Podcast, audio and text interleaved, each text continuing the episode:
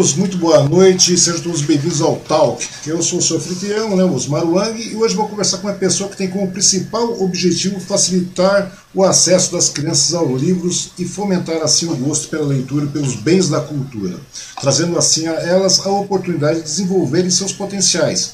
E foi com essa intenção, ele e a sua esposa Cleo criaram no bairro Rio Abaixo, Suzano, o projeto Formando Leitores e em 2013 criaram a Biblioteca Comunitária Espaço do Saber, que atende atualmente números de 150 crianças aproximadamente. O convidado da vez, né, do talk de hoje, é Natanael Souza, o Nato da Biblioteca. Seja bem-vindo, Natanael. Tudo bem com você? Boa noite, Osmar. Boa, boa noite a todos que estão nos assistindo. Peço desculpas que, como é a primeira vez que eu estou né, assim manuseando essa mídia, ainda estou com um pouquinho de dificuldade. Ah, não, mas tranquilo, isso acontece. Fica sossegado que, quanto a isso, não tem problema nenhum, Natanael. Tá? É um grande prazer ter você aqui, Natanael, de verdade. Você é uma pessoa que eu gostaria de. Já estava querendo conversar faz tempo tal. O prazer acho, é meu, Osmar. Porque eu acho que você tem um trabalho bastante simpático, bastante interessante na comunidade, né? É, você começou realmente despertando cultura na garotada, né? É, interesse pelo saber, pela leitura e tudo mais. Ô, Nathaniel, você é da onde, meu querido? Você é natural de Suzano? De onde você é? Osmar, é, eu sempre digo assim, para mim dizer é, de onde eu sou natural, a maioria das pessoas basta falar sou daqui e dali, né? Uhum. Eu tenho até um pouquinho de história. Na verdade, eu nasci no Paraná, Osmar, mas vim para São Paulo muito criança, me criei em São Paulo, me considero paulistano. Uhum. Na verdade, me considero. É, eu tinha familiares que moravam em Suzano há muitos anos, já há várias décadas. Eu não pensava morar em Suzano, mas de, devido a um acidente que eu sofri em 2008, nós morávamos em São Paulo. Devido a esse acidente, hoje eu estou residindo aqui na comunidade Rio Abaixo, em Suzano. Uhum, mas, é, é, mas, a questão do acidente, você falou que sofreu um acidente em 2008, é isso? E esse acidente acabou Sim, te trazendo, você tinha família morando aqui, é isso? Ah, sim, Osmar. Na verdade, eu tinha uma irmã que morava aqui. Uhum. É, é, não aqui na comunidade, morava aqui em Suzano, no Jardim Revista. Uhum. E nós morávamos em São Paulo. Eu sofri um acidente em 2008, é, mais exatamente no dia 17 de março de 2008, uhum. onde eu fui auxiliar um amigo a trocar uma telha da casa dele. A telha, acabei caindo do telhado. Resumindo, acabei caindo do telhado eu perdi a audição esquerda, tenho pouca visão esquerda também. Uhum. Ah, quem está nos assistindo pode reparar que quando eu falo eu tenho um pouco a boca torta por causa de uma paralisia neurofacial também adquirida nesse acidente. Uhum. Essas e algumas sequelas que ficaram não falo como reclamação, porque uhum. na verdade, pelos próprios médicos que me assistiram, não era nem para eu estar aqui. Então eu me considero um vitorioso nessa parte, que estou vivo e eu penso assim, eu acho que esse acidente, que a princípio trouxe grandes transtornos para eu e para minha família, uhum. hoje eu posso dizer que ele foi um benefício que me aconteceu. Quem está me assistindo vai achar estranho, como alguém pode falar que é um benefício sofrer um acidente? Uhum. Eu explico, gente. Eu morava em São Paulo, não, nós não éramos ricos, nunca fomos ricos, mas em São Paulo nós estávamos empregados, tínhamos nossas vidas fundamentadas, estudávamos à noite, eu e minha esposa, na mesma escola. Uhum. Tínhamos tudo, bastante tranquilidade no orçamento familiar também. Uhum. Eu, depois desse acidente, Osmar, eu perdi os dois empregos que eu tinha, eu perdi os amigos que eu achava que tinha, não tinha nenhum. Quando eu digo nenhum, é nenhum mesmo, viu, Osmar? Estou sendo uhum. literal ficou um só que eu pude falar assim depois do acidente, esse aqui era meu amigo, nem aquele que eu estava trocando a telha da casa dele. Eu costumo pular essa parte que coisas negativas não ajudam em nada, é só um relato.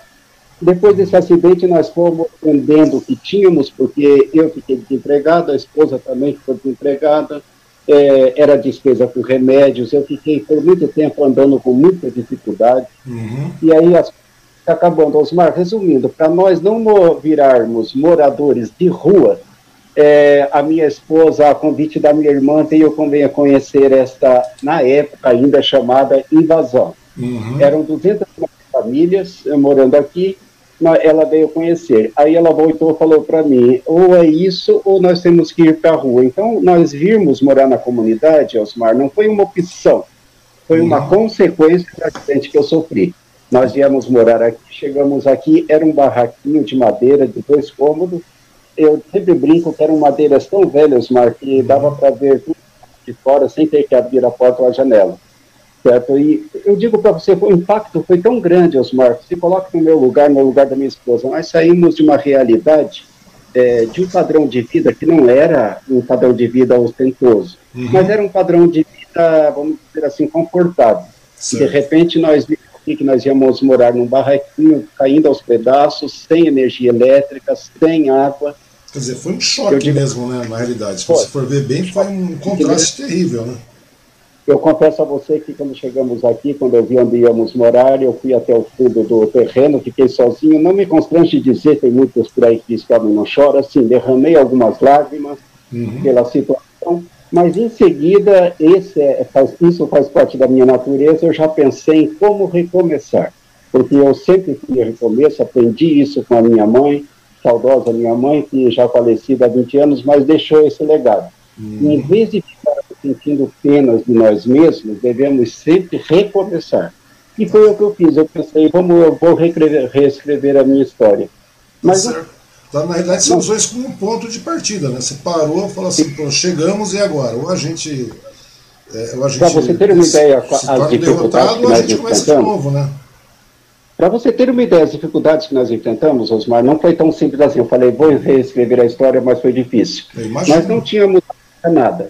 Para conseguirmos água pra, potável para beber, Osmar, uhum. nós tínhamos. Mas como eu tinha receio desse poço ter já o lençol freático contaminado devido uhum. às poças que tinham próximas, eu não deixava minha família beber água do poço. Usávamos para higienização, mas não bebíamos. Uhum. Eu ia até uma nascente um pouco distante da onde eu morava, com um carrinho de feira cheio de garrafas PETs. Eu com a minha filha de cinco anos íamos duas, três vezes por semana nessa nascente, enchíamos uh, duas, três viagens de garrafas PET, trazíamos, isso correndo o risco, era um local bem fechado, muita mata de cobra, muitos uhum. pernilongos, algumas dificuldades que nós enfrentamos, sabe, Osmar, no início, não foi tão simples. Isso, o que, que aconteceu? Foi me abatendo, foi me abatendo, mexeu comigo, e eu cheguei a entrar, não numa depressão profunda, mas uhum. cheguei a ter uma depressão.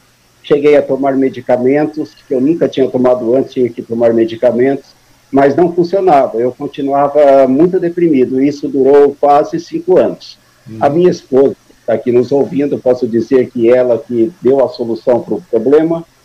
Ela falou: você precisa fazer alguma coisa que você se ocupe, que você goste para sair dessa. Hum. E ela falou: você gosta muito de literatura, gosta muito de ler, mexe muito com livros, por que, que você não começa a emprestar livros para o pessoal, para as crianças aqui? Pois é, pois é, bem foi no estado quando ela fala. Porque foi de 2008 né, que você chegou aí, foi isso? isso? 2008 ou 2013. A situação bastante complicada, você continuava com. com porque ficaram sequelas desse acidente. Né, ficaram sequelas, muito, sequelas, muito, muito sequelas, como você me falou. Além do que. Você é, desculpa, é que, é, é que dá um likezinho. Mas eu não conseguia andar muito tempo assim sem ter uma pequena síncope. Eu uhum. tinha muitas quedas, andava com muitos machucados Hoje, felizmente, eu posso dizer para você que praticamente isso não existe mais. E eu acho que isso já derivava um pouco da depressão, andava muito deprimido, eu acho que isso também piorava a minha situação. Influenciou bastante sua situação aí, né? E me diz uma coisa, como é, que, como é que foi? Lá que você chegou, você encarou essa situação, foi um choque bastante grande de realidade, quando você falou, pô, eu não era rico, tinha um trabalho, tinha uma estabilidade, uma determinada estabilidade, e nesse caso aí, quando você vê, você veio, você, é, você, vê, você já tinha uma filha, não é isso? Tinha, eu tinha já as duas, a, só que a, a, mais velha não veio com a gente. Uhum. Ela ah, continuou você morando. Você tinha no... duas filhas, né? Você tem duas filhas, sim, é isso mesmo? Sim, nós, ela, a, a, mais velha ficou morando no bairro que nós morávamos, que é em Hermelino Matarazzo. Uhum. A, a, a, mais nova, que hoje tem 18, tinha 5 anos, veio com a gente. E eu vou dizer para você, é bastante impactante. Uma outra realidade, Osmar, nós morávamos num bairro onde tínhamos rede bancária, supermercados, tudo muito próximo. Então, é, nós pegávamos o transporte coletivo e em pouquíssimos uhum. tempos estávamos no centro de São Paulo. Foi impactante. Mas o que, o que salvou, o que salvou nós de não entrarmos numa depressão, de não ficarmos deprimidos sempre. E como é que vocês se mantiveram, e como é que vocês se mantiveram nesse período de 2008 e 2013? Porque. Boa, você, boa você, pergunta. Você, tava, você, mantém, você mantém sequelas até hoje. É, sim, foi sim. um impacto bastante grande, né? Filho pequeno, uma filha pequena, né? Que, ela veio, que ela tinha 5 anos nessa época. E daí, pô, é uma realidade completamente diferente daquilo que você vivia né, em São Paulo, em Merlino Matarazzo, pelo que você está me contando. E daí, como é que você. Como é que vocês se mantiveram nesse período, nesse, nesse período todo aí, né? Com, posso resumir assim para você, Osmar, com muitas dificuldades. Uhum. Dificuldades extremas. É, por exemplo, eu logo que depois do acidente, quando eu vim para cá, nós viemos em, salvo engano, em maio de 2008. Uhum. Nós viemos para eu digo para você, eu já estava desempregado e dificilmente conseguiria me inserir no mercado de trabalho novamente, uhum. devido à minha faixa etária, e isso ainda agravado por causa das sequelas do acidente. A minha esposa, como sempre, sempre foi muito guerreira, certo? E ela correu atrás e manteve as coisas com muitas dificuldades. Também tivemos colaboração de amigos, uhum. é, tivemos colaboração de parentes, muito difícil mesmo. Com o passar dos anos, eu é, não digo passar dos anos, acho que depois de um ano mais ou menos que morávamos aqui, eu tive uma boa melhora, digo física, eu voltei, eu comecei a trabalhar como ambulante. Uhum. Não achava outro, eu não conseguia um emprego formal, falei, então vamos a, a trabalhar. Trabalhei de ambulante não era grande coisa, era muito difícil, até para minhas condições físicas, para mim trabalhar como ambulante, porque eu não tenho uma visão muito boa, eu não ouço direito. Quem tem uma audição só, Osmar, eu sempre falo que quem tem as duas não sabe. Uhum. Se, por exemplo, alguém me chamar e eu não ver a pessoa me chamando, eu não sei de que lado vem o som. Você não sabe se te chamaram da frente, atrás, esquerda ou direita. Você não tem essa noção. Uhum. Então, para mim, trabalhar ambulante na rua era sempre muito difícil, certo? E, e isso foi uma, uma dificuldade extrema. Foi quando começamos o projeto aqui, a minha esposa trabalhando, ainda trabalhei de ambulante bastante tempo. Quando uhum. foi em 2018, Osmar, um grupo de amigos do, do projeto Formando Leitores, a maior parte deles eu não os conheço, uhum. só conheço dois, me fizeram uma oferta. Eu, eles sabiam do meu sonho, através das redes sociais que eu conversava, eles sabiam do meu sonho. Uhum. Se eu uh, queria ter uma faculdade de história, que era o meu sonho. Eu queria fazer uma faculdade EAD, porque a presencial seria bastante difícil para mim. É óbvio que eu aceitei, porque é assim, Osmar, nós não usamos o projeto Formando Leitores e a biblioteca para benefício pessoal. Pois é, benefício é, próprio. exatamente isso que eu queria falar contigo. Você, porque esse foi o, o, o mote que me levou a conversar com você, mostrou que conheci você através da proposta. Né? Eu vi você num grupo, tal, não lembro qual dos grupos que você havia publicado uma, uma postagem referente à biblioteca. E em cima da biblioteca eu falei, pô, esse cara tá fazendo um trabalho bastante legal aí, né? Porque, querendo ou não, o bairro do Rio Abaixo é um bairro bastante carente, um bairro bastante necessitado, que depende de muita estrutura ainda, né? Você até chegou aí em 2008, você me falou, não é isso? Isso. 2008, nós estamos em 2021 já, né? Então você vê. E acredito que mudou muito pouco o bairro, não é verdade? As o dificuldades bairro. são até maiores pois é, por causa por... do aumento demográfico. Uhum. As dificuldades são até maiores, Osmar. Pois é. Então você que são até maiores. É eu, porque, eu, porque não tem a, porque não tem estrutura, infraestrutura necessária para comportar o número de pessoas. Deve ter 4, 4, 5 mil famílias morando aí, praticamente, 4 mil e poucas Sim, famílias, não é isso? Mais ou menos. Então, então é um volume bastante grande de pessoas. Então demanda creche, demanda saneamento, demanda zeladorias, demanda um monte de coisa, né? não tem jeito. Sim, sim. E daí nesse período aí, tudo bem. Daí você, pelo que você, a sua esposa falou, né, que você está me contando, a sua esposa, você foi um cara apaixonado por literatura, né, por, por conteúdo, artes e tudo mais. E daí ela falou, pô, ela, pelo que você está me falando, ela chegou e disse, ô Nathaniel, faz alguma coisa para você sair dessa. Ela dessa... Sua esposa é a Cléo, é isso? Isso, é a Cleo. A Cleo hum. Souza, se alguém procurar no Facebook, está lá a Cleo Souza. Foi ela que despertou que havia uma saída. Uhum. Havia uma saída. Sei que cheguei ao fundo do poço, agora não tem mais jeito. Uhum. Ela me despertou. Eu sou um amante da literatura. Eu sou um apaixonado. Eu não costumo dizer que poucas pessoas eu conheci que são mais apaixonadas por livros como eu. Uhum. Eu chego ao extremo da paixão por livros. E quando ela falou isso, na mesma hora, naquele momento foi embora a depressão, foi embora a tristeza, porque naquele momento nasceu um projeto na minha cabeça. Ou seja, uma...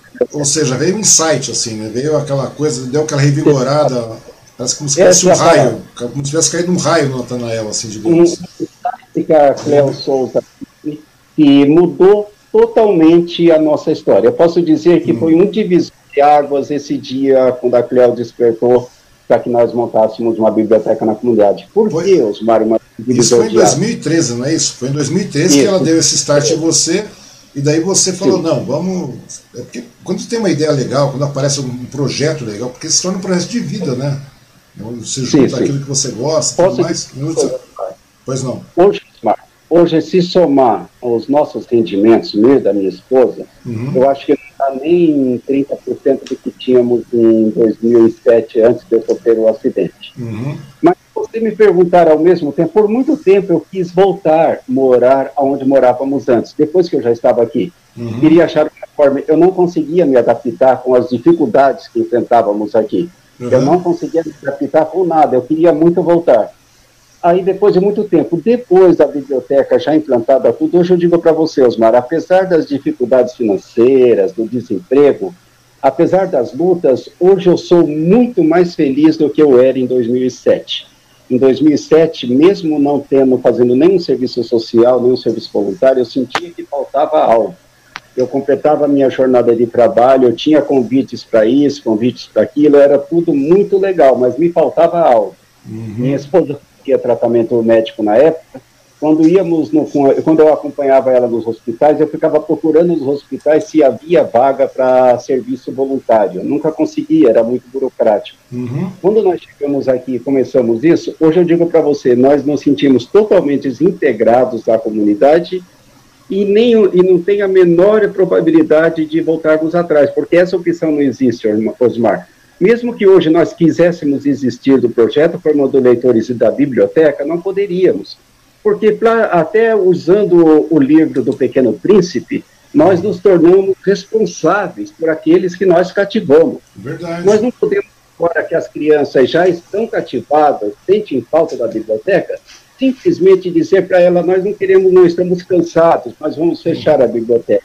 E me, uma e, me conta uma coisa, Natanel, como todo começo, tudo é difícil, não é verdade? Vocês começaram de uma maneira bastante verdade. complicada, bastante difícil aí na biblioteca. É, você acabou montando a biblioteca na sua própria casa, é isso? Como é que foi o processo? Boa. Muito, muito pertinente a sua pergunta, Osmar. Na verdade, nós não tínhamos nem o espaço físico para abrir uma biblioteca. Uhum. E eu sempre eu sempre levei essa teoria para minhas filhas e fazer para minha esposa, que quando temos uma ideia, não podemos olhar os obstáculos, nós temos que olhar os obstáculos como desafios. Se nós for olhar os obstáculos, a gente não dá início a nada.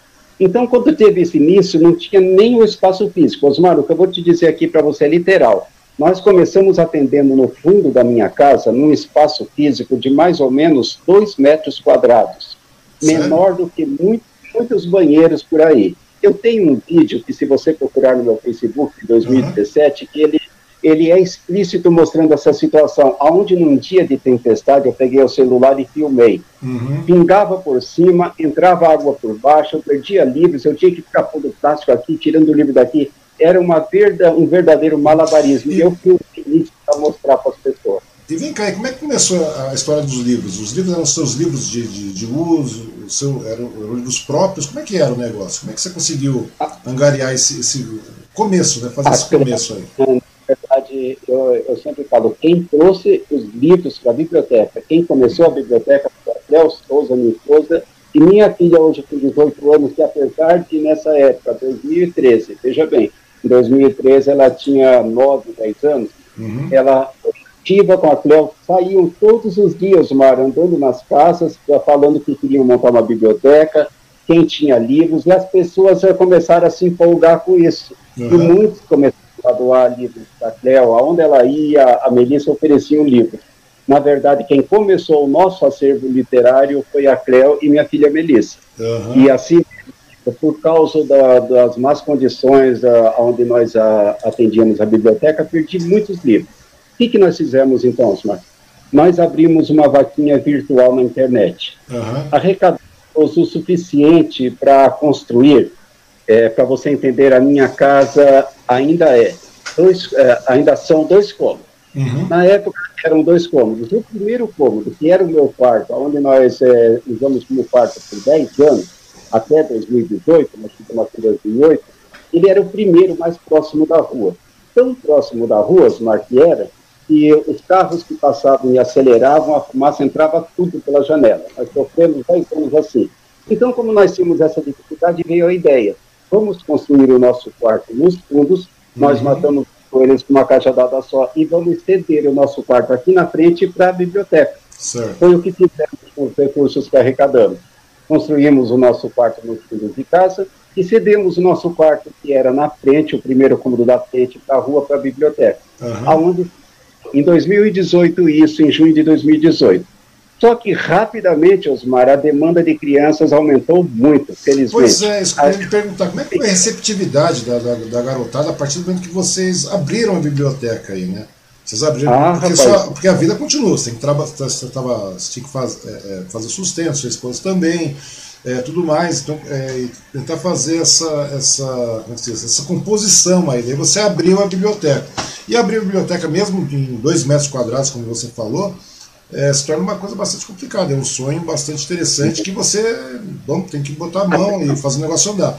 Daí nessa história toda, como é que foi a receptividade da garotada em si? Como é que a garotada recepcionou? Porque geralmente, ou você, vocês abriram a biblioteca para âmbito geral, tanto para a garotada quanto para os adultos e tudo mais. Como é que foi? Na verdade, Osmar, a receptividade, as crianças na verdade, se você ver, acho que você deve ter algumas fotos aí, uhum. a primeira biblioteca eu anunciei com um pedaço de papelão. Eu, eu vou... peguei o piloto, a cara vou... e a coragem, e ali coloquei lá, é, na pois... frente de casa. Pois é, o interessante é que as pessoas, quando a gente fala de situação caótica mesmo, difícil, as pessoas muitas vezes não têm noção, né? É, muitas, muitas vezes a pessoa ah, não deve ser tão ruim a situação assim como, como o Nath está falando. Mas na realidade é um tanto quanto, né? O tanto que a gente tem umas fotos aqui, eu vou até disponibilizar, se você quiser comentar nesse meio tempo aí. Sim, eu, eu posso até dizer para você, enquanto você mostra essas fotos, Osmar, uhum. eu sempre falo com as pessoas que falar de pobreza na literatura, na filosofia, na poesia, é muito bacana, é muito legal. Eu mesmo gosto muito de escrever sobre esse tema. Uhum. Mas viver a realidade é outra coisa. É pois, é bem diferente. Pois é, é, uma, é, uma, é, é, um contraste gritante, né? Como você mesmo falou, pô, eu saí de uma situação, morava em Matarazzo, tinha casa, estava estabilizado, não estava rico, mas minhas contas estavam em dia, né? Não dava para luxar, fazer grandes coisas mas eu estava tranquilo, né? Eu estava levando minha vida.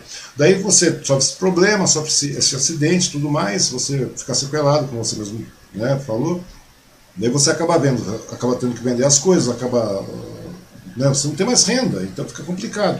E chega um determinado momento, daí você chega para. Não vamos morar na rua. Hoje a gente vai fazer isso, nós vamos, vamos morar no, no, no, embaixo da ponte, como você falou, na rua, literalmente. Isso. E você cai para essa realidade aqui, né? Vamos chegar aqui, nós estamos passando. Aqui já são fotos da essa são fotos, é, essas são fotos de um sarau. À uhum. direita, você vai ver as crianças, elas estão assistindo um sarau. E à esquerda foi fotos de uma Páscoa que nós tivemos aqui. Pois pra é. Que você, para que todos que estão assistindo entendam, nas datas comemorativas de Páscoa, Dia das Crianças e Natal, uhum. até a pandemia, é óbvio, nós sempre conseguimos parcerias com empresas e grupos e ONGs, uhum. onde nós conseguimos promover na Páscoa, sempre é, distribuímos ovos para mais de 500 crianças, o mesmo número no Dia das Crianças, distribuindo brinquedos, e no Natal também. Uhum. E essa, também, isso aí é o, é o Rio Abaixo, né? Deixar para as pessoas entenderem, né? Nossa realidade hoje é, é. são ruas sem pavimento nenhum. Uhum. Essa Esse foi a primeira aí, biblioteca em 2013, né, que vocês começaram. Esse é o espaço que eu falei, com a cara e coragem, eu peguei um pincel, fui lá e pintei e coloquei o papelão. Aí já em 2015 ainda atendíamos no fundo da minha casa, como uhum. você vê aí, só tinha praça.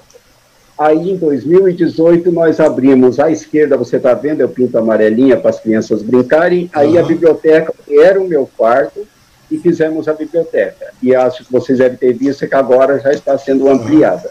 Sim, pois exatamente. E à esquerda você crianças fazendo lanche num dia de, é, de Páscoa. E à direita aqui eu estou tirando foto com as crianças que eu tenho orgulho de dizer, Osmar, uhum. que eu não consigo estar na comunidade, ir para qualquer lugar da comunidade ser, sem ser abordado por uma, duas ou várias crianças. Uhum. Essa, é essa, essa, é a Cléo, a sua esposa.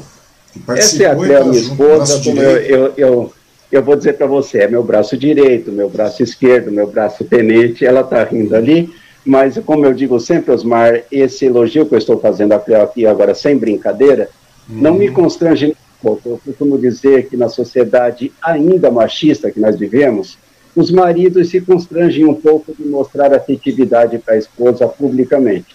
Eu não tenho constrangimento nenhum de dizer que há 30 anos sou casado com a Cleo uhum. e esposa que eu poderia ter, ter achado que poderia ter que eu poderia ter me casado a melhor esposa que um homem pode ter, uma verdadeira parceira. Mas o legal de tudo isso é essa parceria, né? Uma coisa legal. Quando você tem essa parceria, você tem esse incentivo. Se é... não houvesse união, seguido, sabe, Osmar? Esse tipo de trabalho, se não estiver é, todos da família engajados, não vai dar certo. Uhum. Porque é um trabalho, Osmar, tem horário. Nós não temos horário. Aqui, às vezes, de repente, esse horário, alguma criança pode bater no portão pedindo livro. Uhum. Alguém vai dizer, mas esse mas criança não tem horário, criança não obedece relógio, uhum. entendeu? Então tem muitos casos assim, eu atendo, atendo com maior prazer, não me incomoda nem um pouco, entendeu? Eu sempre falo para as crianças, elas me chamarem de portão, não me incomoda. Mas sabe como é interessante, né, Natanael? Hoje a garotada vive muito em cima de celular, não sei mais o que, iPhone, iPad, aí, aí, um monte de coisa aí, Sim. um monte de dispositivo eletrônico. E, e, quando a gente cai na realidade de uma comunidade carente como é o, caso do Rio Abaixo aí, nós não temos acesso a tanta tecnologia, a tanta disponibilidade de conteúdo, essas coisas é, eletrônicas, assim. Você vê que a garotada realmente participa, né? A garotada gosta da literatura. A garotada, é, é, ela... ela Tem orgulho de dizer. Né, ela começa a, a, Porque eu, particularmente, fui de uma fase onde eu não tinha nada disso. Eu acabava lendo, lia muito, lia muito. Lia gibi, lia revista, lia bula de remédio, lia tudo. De verdade mesmo. É o tipo da coisa que eu acho que, que, a, garotada, é que a garotada não tem acesso à leitura. Né? A leitura de peso, eu, eu, a leitura eu, consciente, a leitura coesa, né, cara? Que desperta interesse. Eu vou te pedir licença, Osmar. Uhum. Eu vou te pedir licença para todos que estão nos assistindo, para ser um pouco mais longo para essa questão que você colocou. Uhum. Primeira questão, na, na questão do celular e dos livros, da literatura. Ah, o celular, hoje, eu sou totalmente a favor, sou um usuário acostumado das redes uhum. sociais, mensagens, da tecnologia, sou totalmente a favor. Uhum. Mas eu acho que estão colocando muita relevância somente na tecnologia de informação e estão esquecendo dos livros, da literatura em si, uhum. na cerne que é a literatura. E o que, que acontece, Osmar? Eu penso assim, eu tenho as minhas concepções. Eu emprestando livro, eu não vou conseguir para as crianças da comunidade, eu não vou mudar o mundo, eu, nem, eu não tenho essa presunção, uhum. mas eu penso que eu vou ir positivamente, pelo menos no meu entorno. E quando eu sempre falo para as crianças e para os outros aqui, eu emprestar o livro e colocar o livro na mão de uma criança, não vai transformar essa criança numa pessoa melhor. Não é essa a minha impressão, não só na literatura, assim, não, aliás, não vai só transformar uma criança numa pessoa melhor, mas vai colocar nela, na mão dessas crianças, ferramentas para que elas uhum. possam lutar pela vida com mais condições de igualdade daquelas que tiveram uma boa educação, é, é, uma família estruturada, que nós trabalhamos, às vezes, com criança, e não são todas, mas algumas têm famílias desestruturadas, uhum. outras, então, o que a gente faz aqui? Não só emprestamos os livros, como passamos informação. Por exemplo, pedofilia, um tema que é tabu dentro das famílias, uhum. não é discutido dentro das famílias e deveria prevenir a criança para esse mal. Eu costumo dizer, como educador, Osmar, por exemplo, quando eu comecei a atender as crianças no fundo da minha casa, Osmar, uhum. não tinha visibilidade nenhuma, era um local totalmente escondido. Era um risco esse tipo de trabalho eu fazer, por quê? No que tange hoje, a sociedade, na parte, está complexada com o negócio de pedofilia. Uhum. O Natanael atendeu crianças por muito tempo, de 2013 até 2018, nos fundos da casa dele. Uhum. A criança me chamava no portão, eu ia lá, pegava a criança, rodeava a casa e ia lá nos fundos. Felizmente, nunca teve nenhum problema, mas nós sabemos que uma palavra errada de uma criança uhum. e o nome do Natanael poderia ir para a lama mas eu tinha que correr esse risco. Ou eu corria esse risco ou não ia ter biblioteca.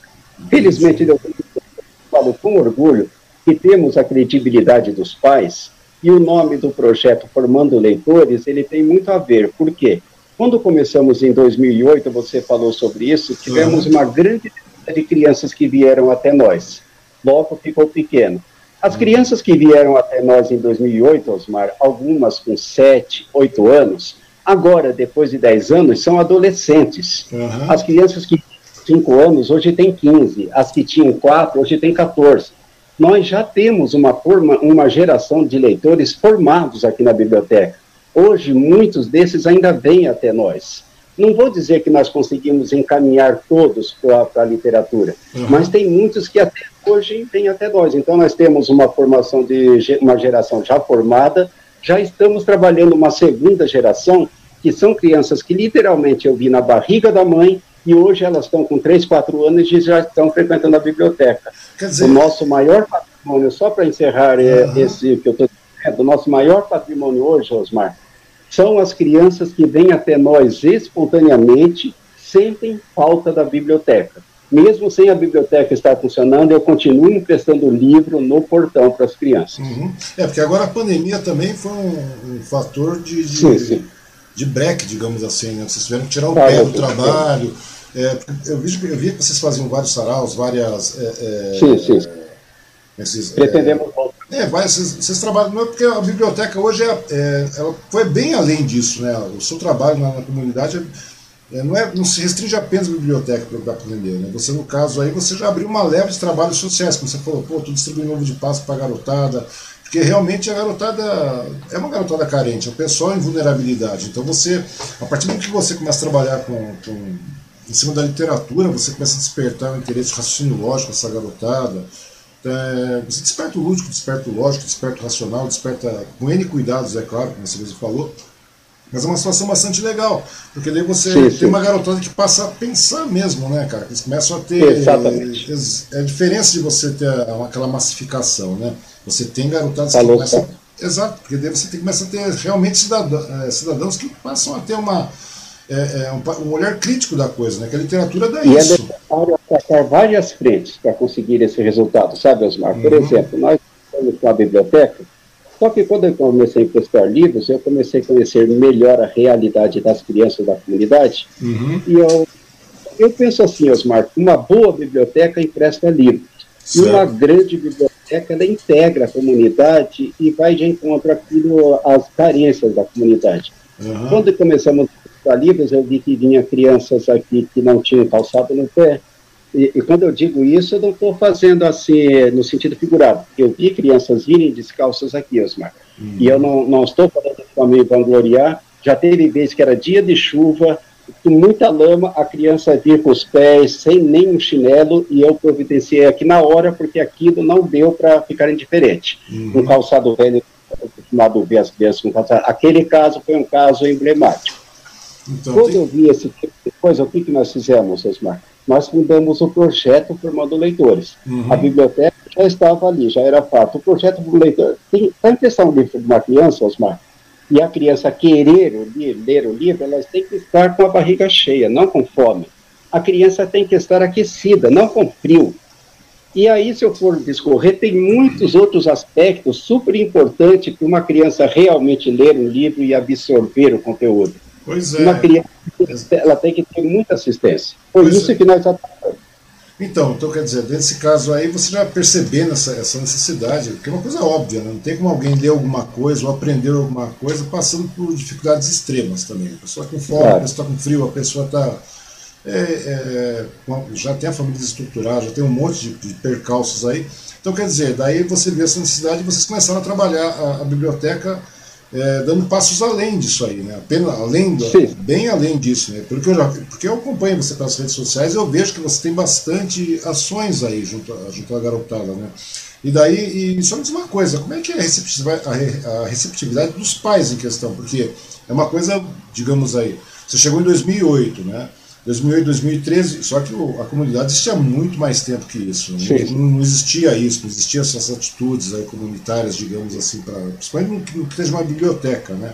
que na realidade não é uma. É um tipo de, de, de, assistência que você faz em cima da, da cultura, da educação tudo mais.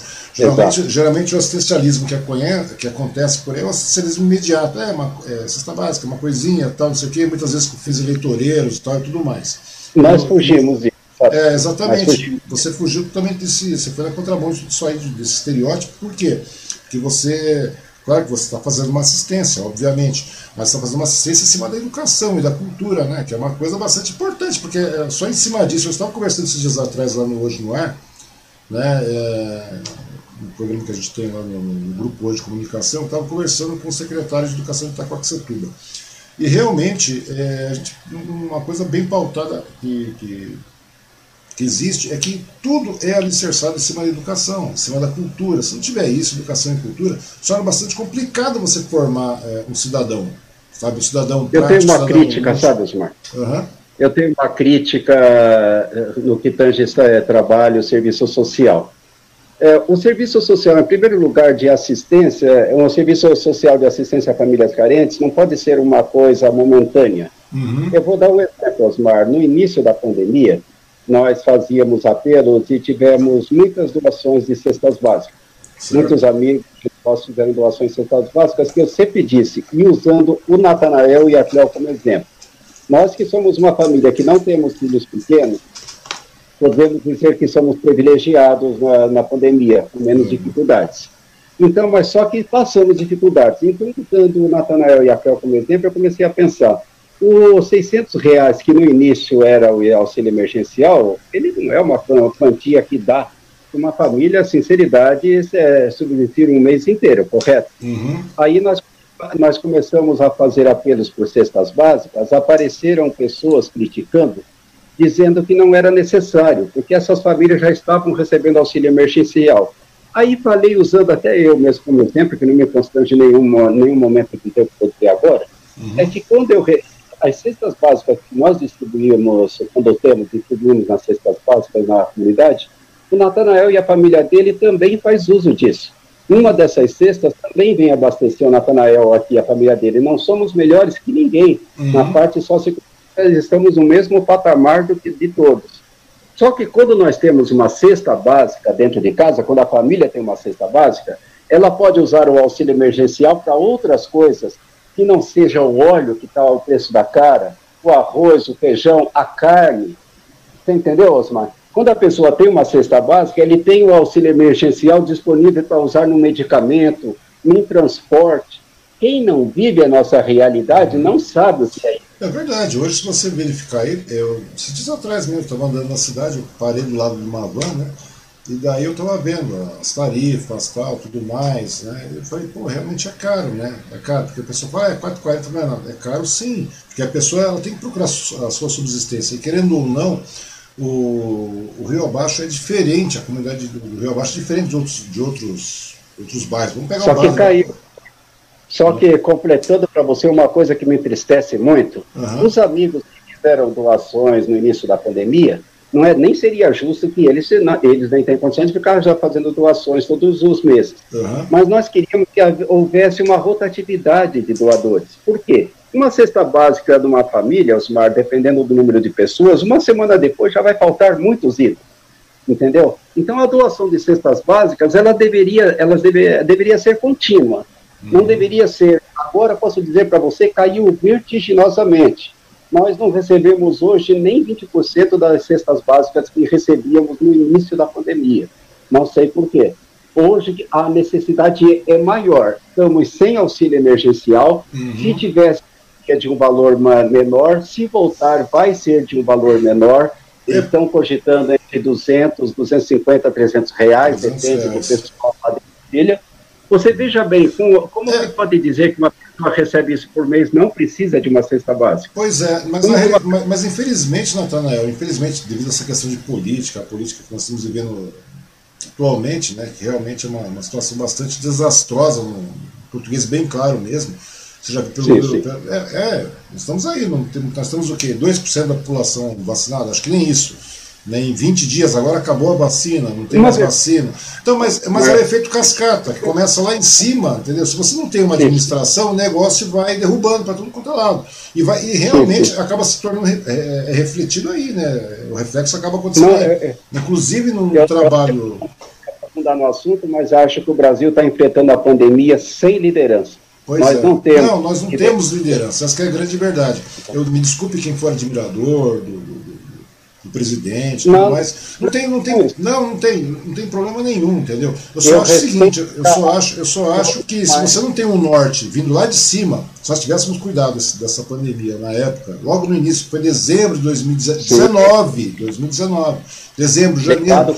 Exatamente, vamos colocar teste, vamos investir em ciência e tecnologia, vamos fabricar respirador, vamos comprar os respiradores com antecedência, porque era uma pandemia, era sabido isso. Entendeu? olha, vamos testar, vamos controlar.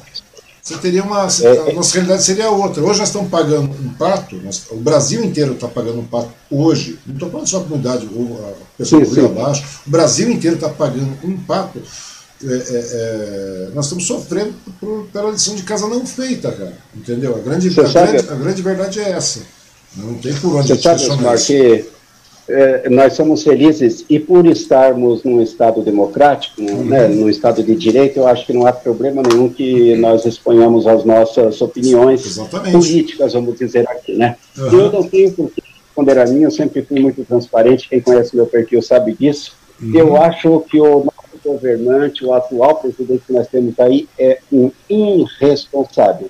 Não vou ser eufemista, não vou suavizar nas palavras, é um uhum. irresponsável e for mais longe, olhe lá se no futuro ele não responder criminalmente pelos atos que ele fez no início dessa pandemia, quando praticamente ele é, induziu as pessoas a não fazerem o distanciamento social, induziu as pessoas a tomarem um medicamento que não existia nenhum fundamento científico de que era eficaz contra o Covid.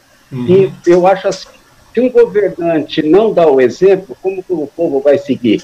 Tem alguns que seguiram, a maioria seguiu porque não concorda com ele, mas você concorda comigo que um governante de um país, querendo ou não, ele é um formador de opinião. Exatamente. E sendo um formador de opinião, no, no momento que ele fala, como ele falou, tinha coisa parecida, o Brasil tem que ser ó, é, de frouxa, essas coisas.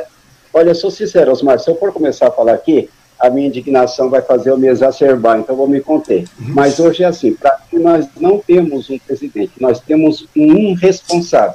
E se alguém, eu sei que vai vir muita crítica depois do que o Natanael está falando aqui, não me aborrece. Vou uhum. até mais longe. Não é tão irresponsável, é um, um insano, porque beira a insanidade os atos que ele tem praticado.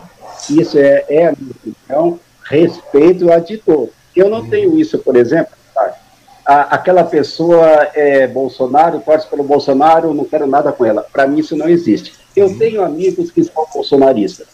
Amigos bacanas, amigos legais que são bolsonaristas. Sabe, eu, eu acho que está acontecendo o seguinte, o pessoal chegou numa polarização, numa questão de, de extremos, que é uma coisa bastante complicada. Você só tem a perder com isso. Ou você, hoje, ou você, se você questiona, você é comunista, se você questiona, você é petista, se você questiona, você se você tem uma opinião lógica, qualquer coisa, qualquer questionamento que seja feito. Ou ah, você deixar quieto, então você é genocida, você. Não, não é isso. Está errado, está errado.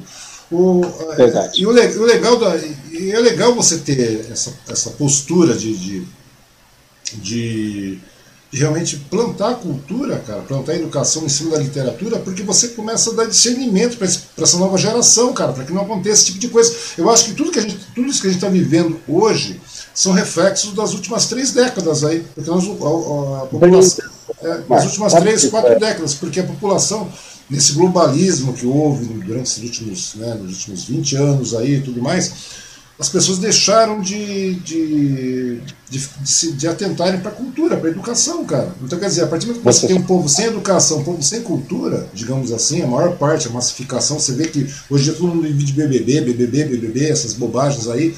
Entendeu? Enquanto a gente tem, a gente tem necessidades urgentes para serem cumpridas no país. Não estou falando só da pandemia, não. Eu estou falando de outras necessidades antes da pandemia, que existiam antes da pandemia mesmo. É, por Isso exemplo, é verdade. Inclusive, é, você está falando hoje, moradia, a gente é o exemplo aí, é a comunidade do Rio Abaixo, você pode ver. Isso não é um problema que afeta só Suzano, não. Afeta sim, Mogi, afeta todos os, todos os municípios só, da região, todo, todo o Brasil. Parece estamos em 8 bilhões, é, é aliás, 8 milhões o déficit habitacional aqui em São Paulo. Não sei se é correto esse número. Eu tô, aliás, eu estou pesquisando bastante esse assunto para falar com, sabe, com mais conhecimento, porque uhum. atinge muito a gente. No que você falou dos livros, Osmar, vou dizer para você, é uma luta desigual que a gente enfrenta é, tentando colocar o livro na mão da criança quando ela já tem um celular. o celular está sempre na vantagem, a internet está sempre ganhando da gente. Uhum. Mas a gente não desiste por quê, Osmar? Porque a internet ela é sedutora. Ela é sedutora até mesmo para o Natanael, que se não se policiar, vai ficar mais tempo na internet e não vai ler. E para uhum. mim, ler é como respirar, é como se alimentar. É pois, diário, Osmar. Pois é, inclusive, o problema é que você tem bastante conteúdo para ler também na internet. Você tem muita coisa boa disponível na internet. É. O problema, o problema da internet, o problema da internet em si, que eu acho que acabou massificando na última década, principalmente, é, é que ela é muito perdulária, ela é muito dispersiva, entendeu? Se você não for uma pessoa realmente focada, porque tem muito livro, muita literatura muito boa aí para você ler, muita Mas coisa. A pessoa, sabe por que, que não leu? Hum. Por que, que eu sou a favor do livro físico e leio muito pouco no celular? Eu leio no celular bastante matéria, principalmente da faculdade, coisas de história. Uhum. Mas por que, que eu leio pouco no celular? É simples, mas começa por um, por um item assim muito simples você não consegue concentração dentro do celular, porque a não ser que você consiga uma configuração onde não chegue nenhuma notificação de mensagens para você.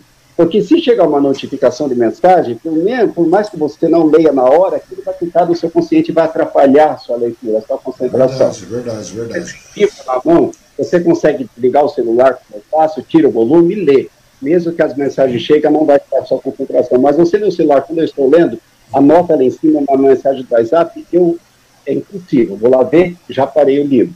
Então, eu sou a favor. Então, ele é dispersivo, né? O celular realmente, a internet é dispersiva. Eu então, faço, então, nesse eu caso... acho a internet interessante e necessária na mão das crianças. Não, a internet, a internet é fundamental, Sim. mas ela tem que ser bem, bem utilizada. E tem coisas, cara, que só a educação mesmo provida através da, da literatura, ela, ela, favorece, não tem outro caminho. Não tem outro caminho. Eu acho que talvez eu, você, mais nós temos vindo uma geração onde você não tinha internet, não tinha nada disso, e você começa a ler sim, com mais sim. frequência, porque a literatura é uma imersão, né? A literatura é uma imersão. Você entra, você.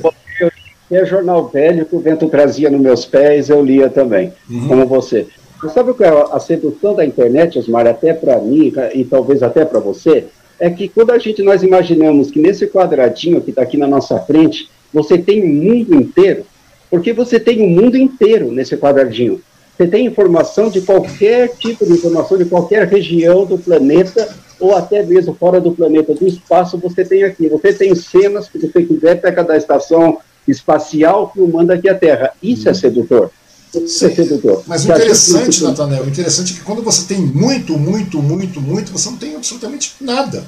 Esse é o Só problema. Que eu ia completar isso. Você sabe que de tudo isso que eu estou falando, 90% do tempo das pessoas é mais nas redes sociais. Pois Eles é. não estão lendo, não estão vendo essas coisas que eu falei para vocês que são sedutoras. Uhum. Hoje a rede praticamente ela dominou a sociedade. Vamos, eu, eu sou talvez, a, talvez assim meio apocalíptico nessa parte. Mas se continuar assim, nós vamos chegar num patamar que as pessoas não vão mais se falar pessoalmente, vai ser só através de redes sociais. E a gente já vê até casos que dentro de casa a pessoa está com é fala com outro. Isso é verdade, isso é verdade, porque hoje a, a cultura vem muito.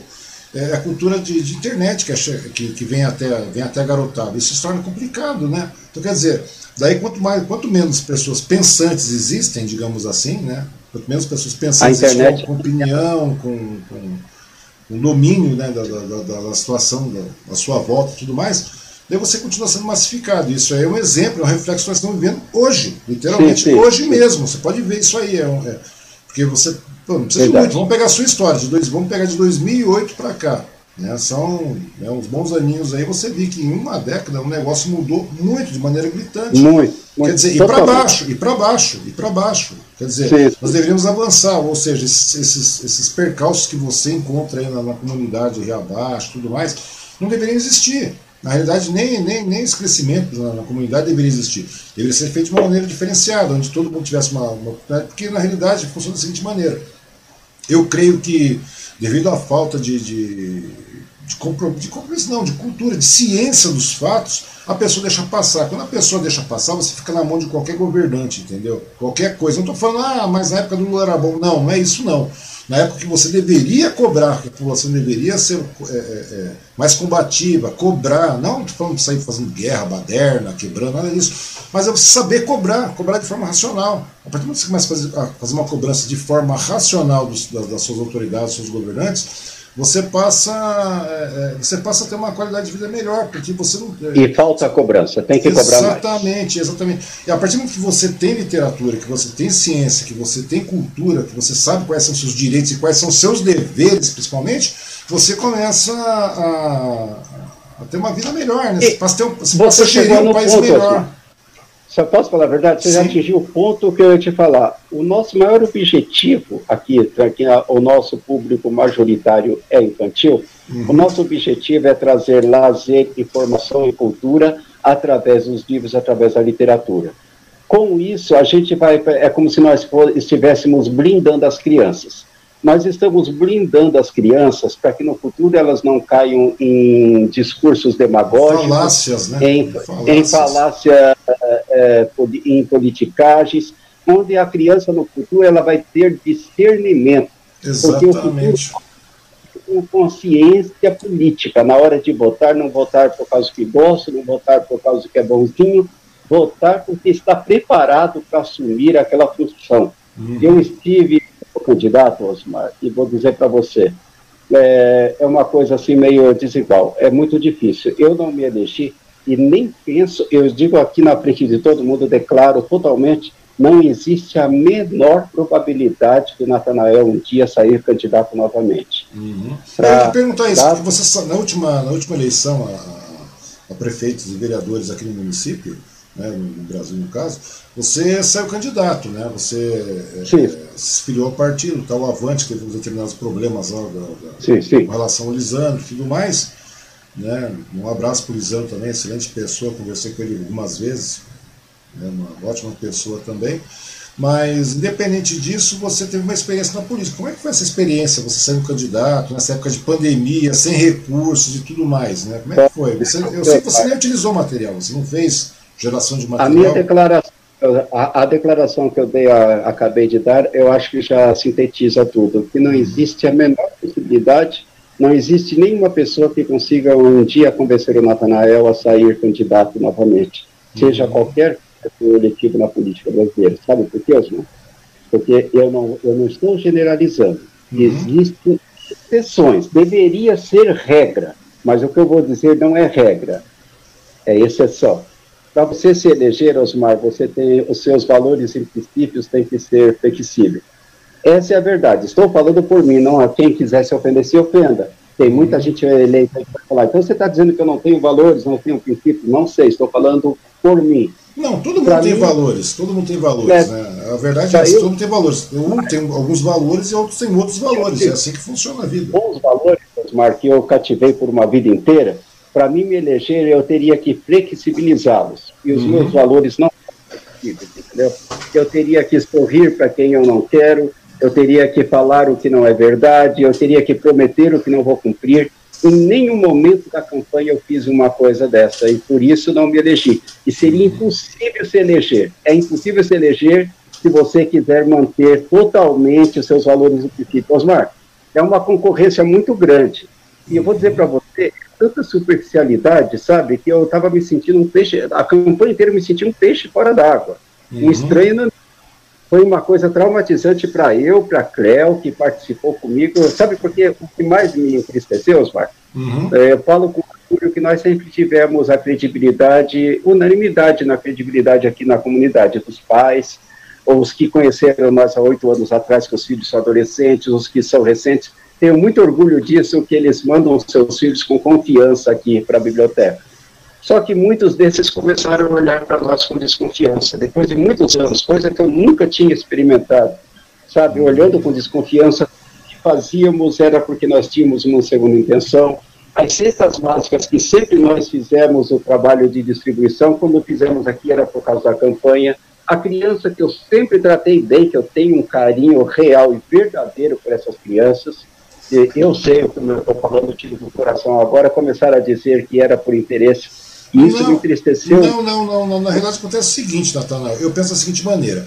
Eu vejo que se você está pô, você vai ser candidato porque você, uma vez eleito, digamos assim, você tem um determinado, você tem uma autonomia maior, você consegue chegar e colocar as pautas de maneira mais contundente, seja é, como legislador, seja como no, no executivo, não, não, interessa. A partir do momento que você tem isso aí, você consegue solucionar alguns problemas, você consegue trazer melhorias Sim. reais. Então, ou seja, a única claro. maneira de você questionar isso aí, é, é, junto ao poder público, é claro, como eu te falei, Sim. ou através da pressão popular, ou você indo lá cobrar os vereadores, porque muita gente vota e não sabe nem quem votou e tudo mais. Mas a partir do momento que. Com pessoas, em pessoas muitas vezes que não têm compromisso com nada, né? nem, nem com o bairro que, que Entendeu? Olha, a, a, a, ideia mais ou menos é essa. Se você sai é porque você tem condições, né, na, na, na, na lógica, você tem condições de trazer melhorias para não só para a comunidade, porque quando você é eleito um vereador, por exemplo, aí nós temos aí 3, 4 mil famílias, 4 mil e poucas famílias no Rio Abaixo. Digamos que haja uma eleição, você seja eleito, você já não é mais o, o vereador eleito por aquela comunidade com 2, 3 mil votos, 2 mil votos, seja quanto for né, você daí passa a ser um vereador de uma cidade inteira, que tem 300 mil habitantes, Suzano. Então, quer dizer, você vai começar a aplicar políticas públicas que são necessárias para toda essa população. A grande verdade é essa. Né? Então, quer dizer, a única maneira de você conseguir fazer isso é estando lá. A, a, política brasileira, a política brasileira, desculpe, eu, eu, sempre falo que essa é uma concepção particular minha. Uhum. A política brasileira chegou num patamar que não tem mais jeito só uma reforma, uma profunda reforma política, talvez melhorasse, talvez melhorasse alguma coisa. E quando eu falo uma reforma política profunda, Osmar, é para atingir toda a estrutura da política brasileira hoje. Uhum. Começa, eu, eu acho absurdo, falo aqui, acho que muitos acham também, mas não tem coragem de falar. É um absurdo o salário de um vereador hoje. É um absurdo para a realidade brasileira realidade salarial brasileira, o salário de um vereador hoje. 12.500 reais fora os benefícios. Não tenho medo de dizer, porque quando eu era candidato eu falava a mesma coisa. Eu não precisava de tudo isso para sobreviver. O Natanael, nas condições que ele vive hoje, na realidade dele hoje, uhum. ele não precisava de um salário desse para viver. Poderia trabalhar de vereador muito bem com 50% disso com 50% disso ainda ia ter um salário generoso. Isso ia é, é, desonerar a folha salarial do município. Já começa por aí. E segundo, ia também espantar os aproveitadores, aqueles que só querem ser eleitos por causa de salário. O salário tão alto atrai os aproveitadores. Se o salário não fosse tão alto, eu acho que não teria tanta gente querendo ser vereador. Você acha, Osmar, que o salário hoje de 450. Fala a verdade. Seja franco, Osmar. Tivemos, hoje o salário. É, nós tivemos 450 alguma coisa, 453 candidatos só no município de Suzano, não é verdade? É, salvo engano, foram. Não, salvo engano, 410. 410? É, é, foram foi... é porque. Mais de quantos? Certeza. Eu acho que foi um número idêntico. Se não foi esse número, esse número deve ter sido do, é, do litoral lá de São Sebastião, onde meu irmão mora, porque foi uma quantidade absurda sim. também de candidatos. Mas o que acontece? É, é que eu estou te falando, eu acho que chega uma hora aí que atitudes como a sua, no caso aí de, de realmente fazer um trabalho literalmente social mesmo, né, cara, de implantar cultura. Eu digo, você está socializando de maneira, de maneira cultural. Eu acho que tem que ser feito dessa maneira, cara. Quer dizer, é, muitas vezes a população começa a tomar em mãos, nas mãos, aquilo que era dever do, poder público ser feito, né? É, eu, eu posso dar uma, é, eu posso dar um puxão de orelha na população, já que você citou, Osmar. Que eu sou assim, eu acho que se a gente quer uma sociedade melhor, mais humana, mais justa no futuro, às vezes temos que cortar na própria carne. Não, temos, não podemos ter medo de admitir erros próprios e erros daqueles que estão ao nosso redor. Uhum. A sociedade hoje merece um puxão de orelha. Por que, que merece um puxão de orelha? Primeiro, porque na eleição, claro que eu não estou generalizando, mas há muitos casos quase comuns, estão banalizando até isso, a venda de votos. As pessoas estão vendendo o seu voto, estão vendendo por nada, porque voto não tem preço. Mas pior que isso, estão dando por uma cesta básica, que foi como eu disse para você, depois de uma semana, muitos itens não tem mais. Quer dizer, ela troca o voto dela, que vai deixar ele quatro anos lá, por uma cesta básica. Essa cultura do brasileiro tem que acabar. Tem que acabar como? É, tanta coisa da mídia, de quem quer ser mais esclarecimento na mídia, mais cobrança. Por que, que eu vou puxar o, a orelha? da sociedade brasileira. É comum você, nas, nos transportes coletivos, nas reuniões, nos saraus, meterem uhum. o pau no governo.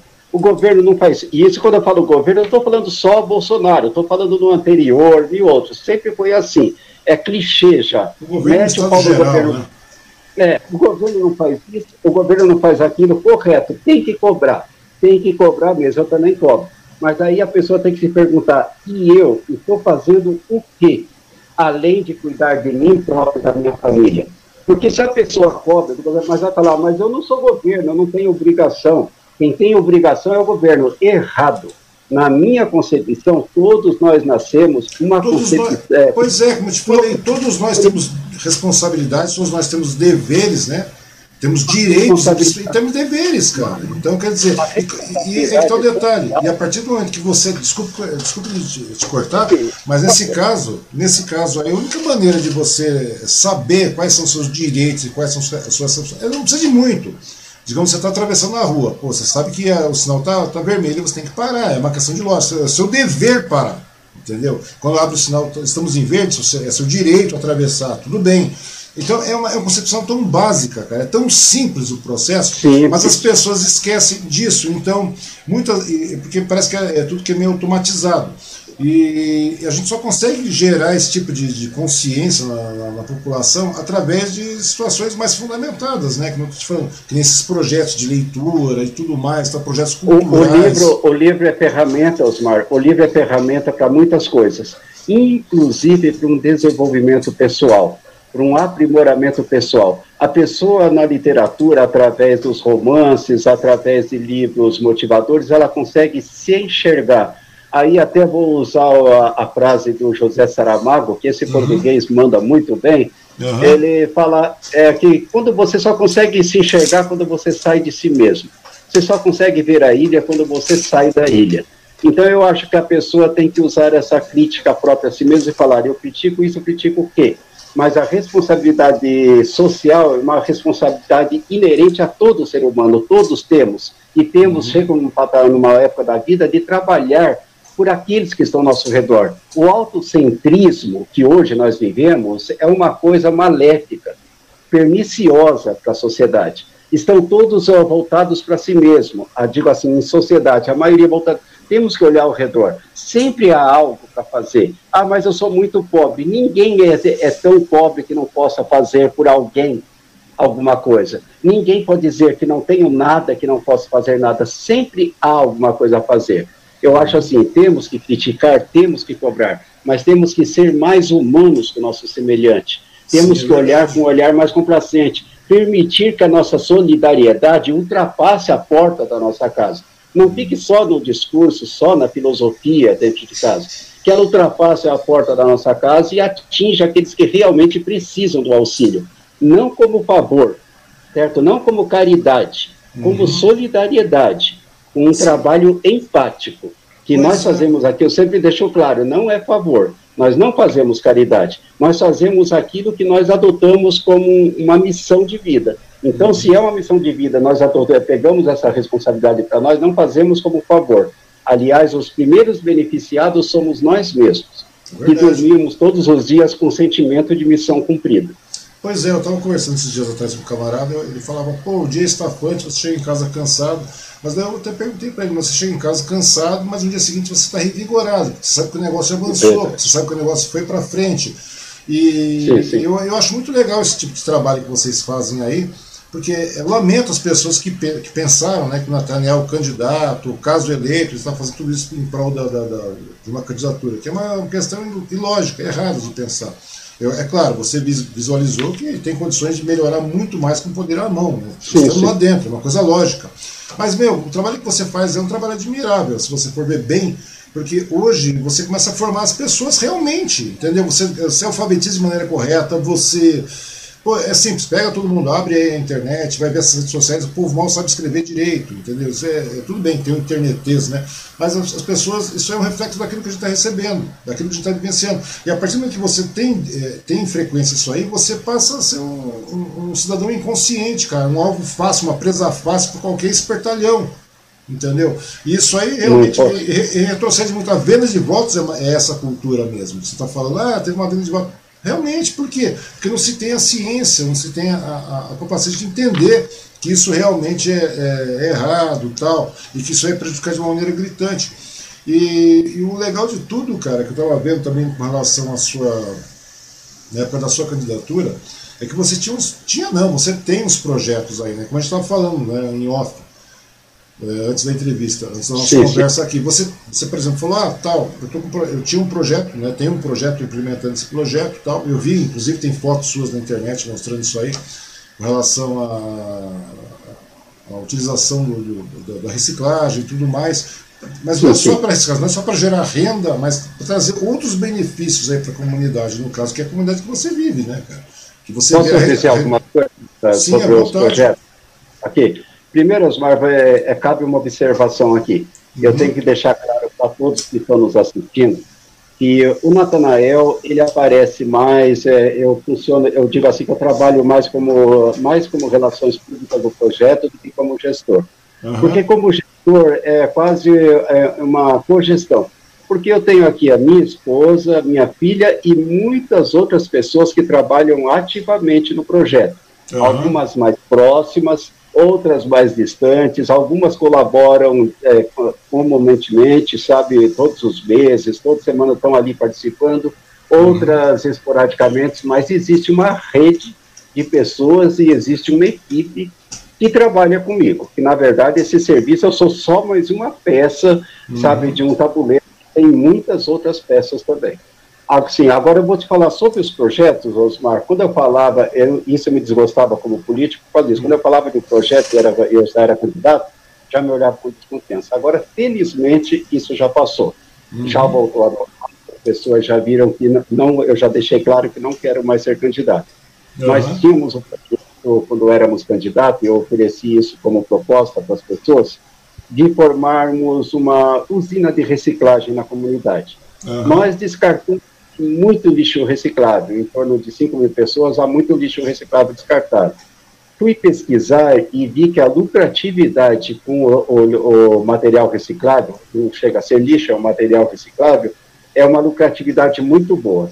A uhum. nossa intenção era criar uma usina de reciclagem na comunidade, com pessoas da comunidade trabalhando na usina, com todos os equipamentos de segurança necessários, e para fazer um trabalho de divulgação na comunidade. Uhum. Eu, como tenho bastante conhecimento, ia fazer um trabalho de divulgação, incentivando as pessoas a levarem todo, reciclar, é, selecionar o lixo em casa e depois de selecionado, levar na usina. A pessoa levando esse lixo na usina, ela receberia um pequeno vale, uhum. e aquele vale, conforme estudaríamos um jeito, ela seria recompensada, ou em dinheiro em espécie, ou uhum. numa cesta básica no final do mês, aí a pessoa ia entender que o lixo que ela tem dentro de casa, que ela chama de lixo, material reciclável, vale dinheiro. É, e no final valor, do né?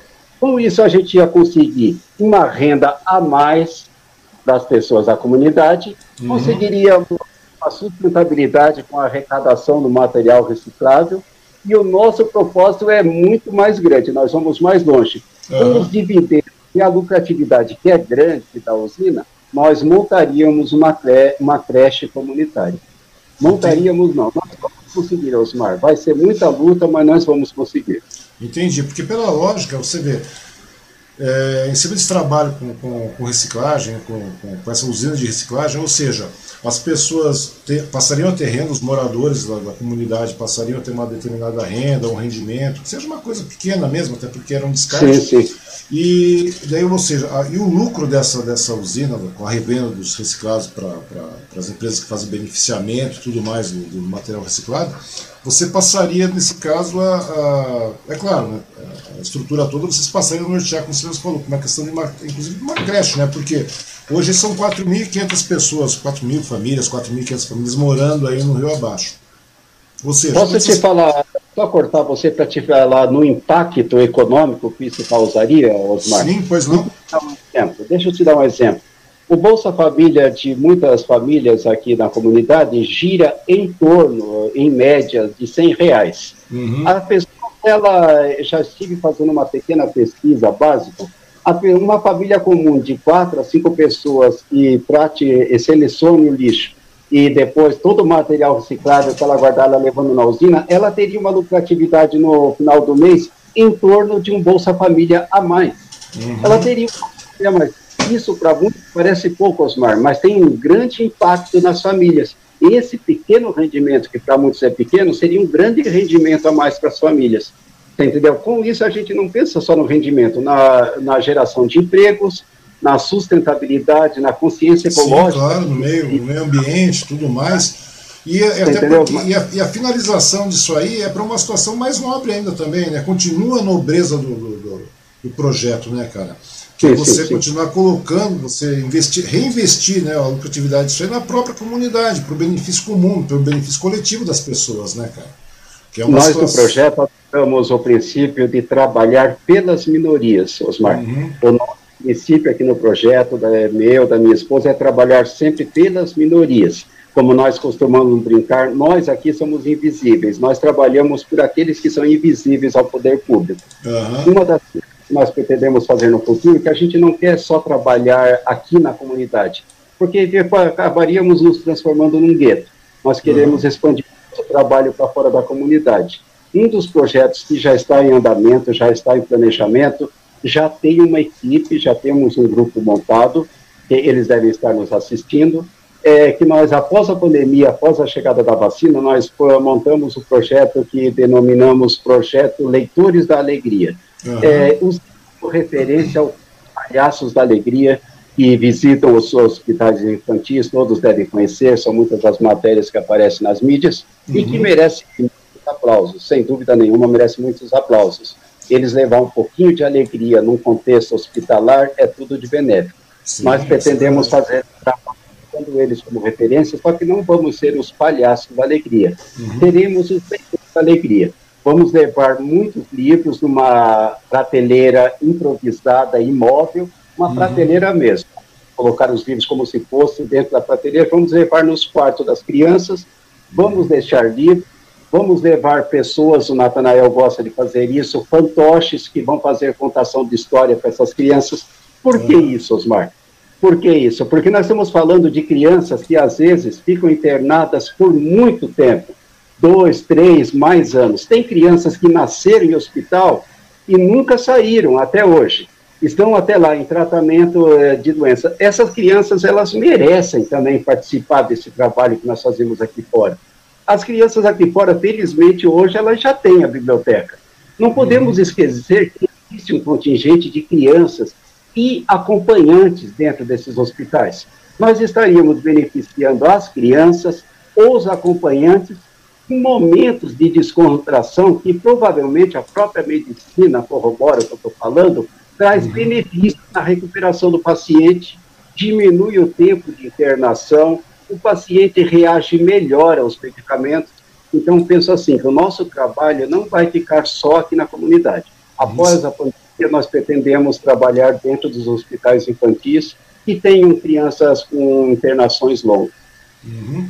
nesse caso, é, é, com relação a esse trabalho que você está falando, você vai querer expandir isso aí, né, esse trabalho da, da, da leitura, né, para trazer mais crianças, trazer mais áreas.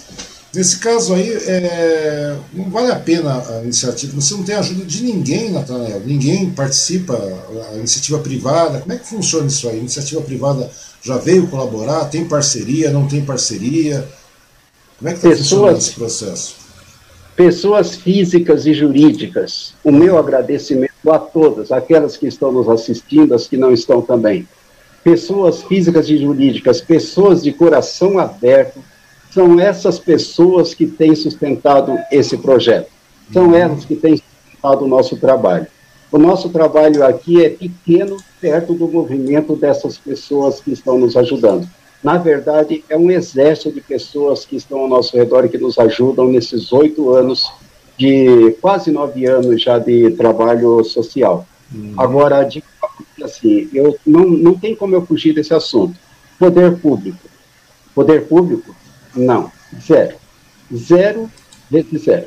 E digo mais, eu sou um cara que sou um pouco ofendido com o nosso gestor do nosso município. Essa opinião é a opinião pessoal do Natanael. Não tem nada a ver com Osmar, nem com isso, é aqui. Nós, em 2018, nós eh, fomos, eh, eh, estivemos em reunião com o senhor Rodrigo Achiuchi e seus assessores. Nos recebeu. Foi muito simpático, nos atendeu muito bem. E eu saí do gabinete do senhor Achiuchi bastante animado, porque ele nos prometeu o que hoje, isso foi em 2018, em setembro de 2018, salvo engano, agosto e setembro de 2018 Uhum. Ele nos prometeu que ajudaria no que nós estamos fazendo hoje, expandindo a biblioteca. Tínhamos ao lado da biblioteca, Osmar, para vocês entenderem, um espaço ocioso de 16 metros quadrados. Uhum. A nossa biblioteca tinha metade desse tamanho, não chegava nem a 10 metros quadrados. Uhum. Nós queríamos recursos somente para isso, para expandir para esse espaço ao lado. Ele uhum. falou para nós auxiliar nessa parte, falou para nós que é auxiliar na parte de um computador que até hoje nós não temos, a nossa biblioteca não tem, falou que é auxiliar em várias coisas.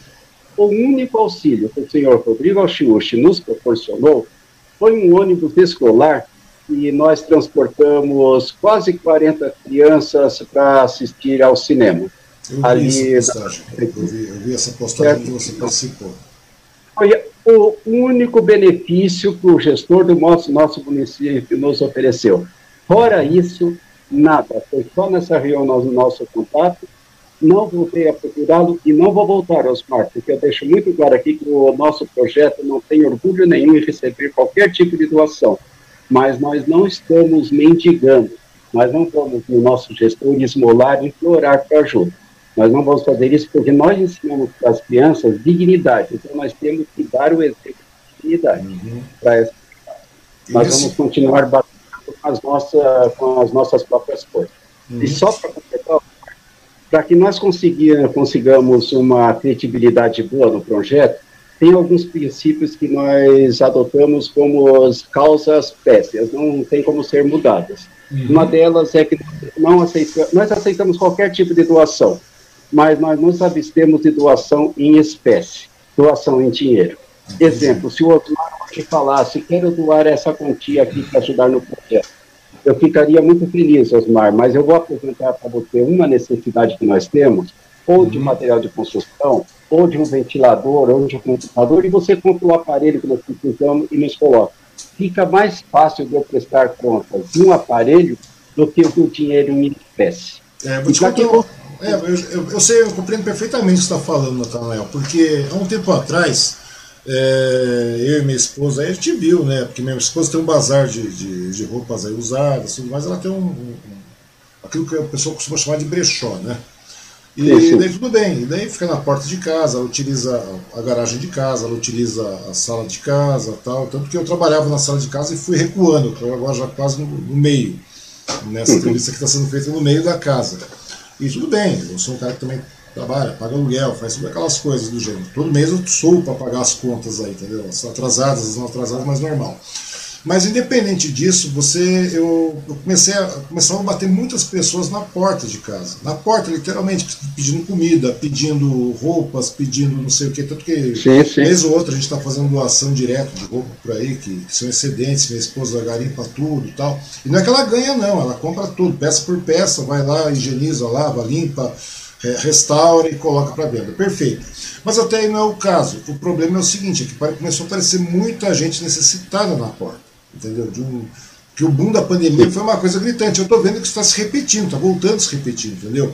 Exato. Daí o que eu fiz? Eu comecei a fazer um movimento aqui, é, né, ainda bem, né, não sei o porquê, mas a gente, eu acho que eu não detém inimizade com ninguém, você pode ver nas minhas redes, apesar de ser um tanto quanto polêmico às vezes, mas daí eu coloquei algumas pautas aí para arrecadar alimentos, para montar cesta básica para as pessoas, né, para essas pessoas entregar a cesta básica. Perfeito. Daí o que aconteceu? Em algum determinado momento começaram a me ofertar dinheiro para que eu pudesse comprar, essas, comprar os produtos. Eu falei, não, sim, eu não sim. quero, eu não quero, não, não quero. Quero que você traga, se você puder, obviamente eu retiro, não tem problema nenhum. Vou em Mogi, vou em Suzano, vou em Poá, vou aonde for, não tem problema. Vou lá, faço retirado, mas eu não quero dinheiro. Inclusive, teve uh, pessoas que estão morando no exterior, ah, vou te mandar tantos dólares, tantos ienes, tantos não sei o quê. Falei, não, eu não, não, não preciso disso. Eu preciso de alimento, para montar a cesta, para entregar e prestar conta da cesta. Daí tudo bem, daí, gente, daí eu montei, montamos as cestas possíveis, aí pessoas que imaginavam que nunca ia colaborar, colaboraram de maneira, sabe, bastante solista é, é, e tudo mais. É, às vezes, às vezes a ajuda vem daquilo que você nem, nem imagina. Sim, menos espera. Menos espera. Pois é. E daí eu fui fazer a doação. E só que, meu, fica aquilo que você falou, da impressão de que você está absorvendo aquela doação. Não, não absorvi nada, nem um quilo de nada, nem um pacote de nada.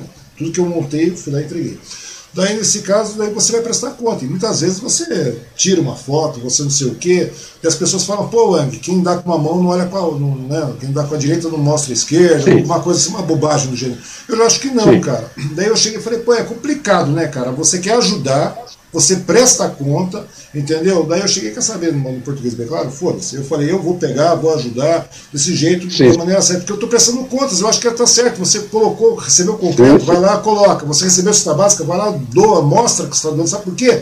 Além do que, cara, você está prestando conta, Natanael, no português bem claro, você está prestando conta, e além do que, você está começando a incentivar os outros a fazer a mesma coisa. Sim, dúvida. Entendeu? A, faz, a, fazer a mesma embaixo. coisa, cara. Porque a, o, o, cara que tá, o cara que muitas vezes está reclamando, está falando mal, ah, o Natanael está ajudando, deu essa tabata, tirou uma foto, ah, você quer ser candidato? Não, não é isso não, velho, não é isso. Sim, sim. É que se você faz isso, você começa a, a pelo menos despertar o interesse. Ao invés da pessoa ficar falando alguma coisa, vai lá, arrecada alimento, arrecada material, arrecada um computador, arrecada livro, arrecada roupa, sabe? Hoje está um calor dos infernos, mas daqui a um tempinho vai começar a virar, virar um gelo isso aqui, cara. Então arrecada ah, roupa. O que você está falando, Osmar? O que você está lá, falando aqui para mim? Entrega, entrega e posta, não tem problema, pode tirar foto.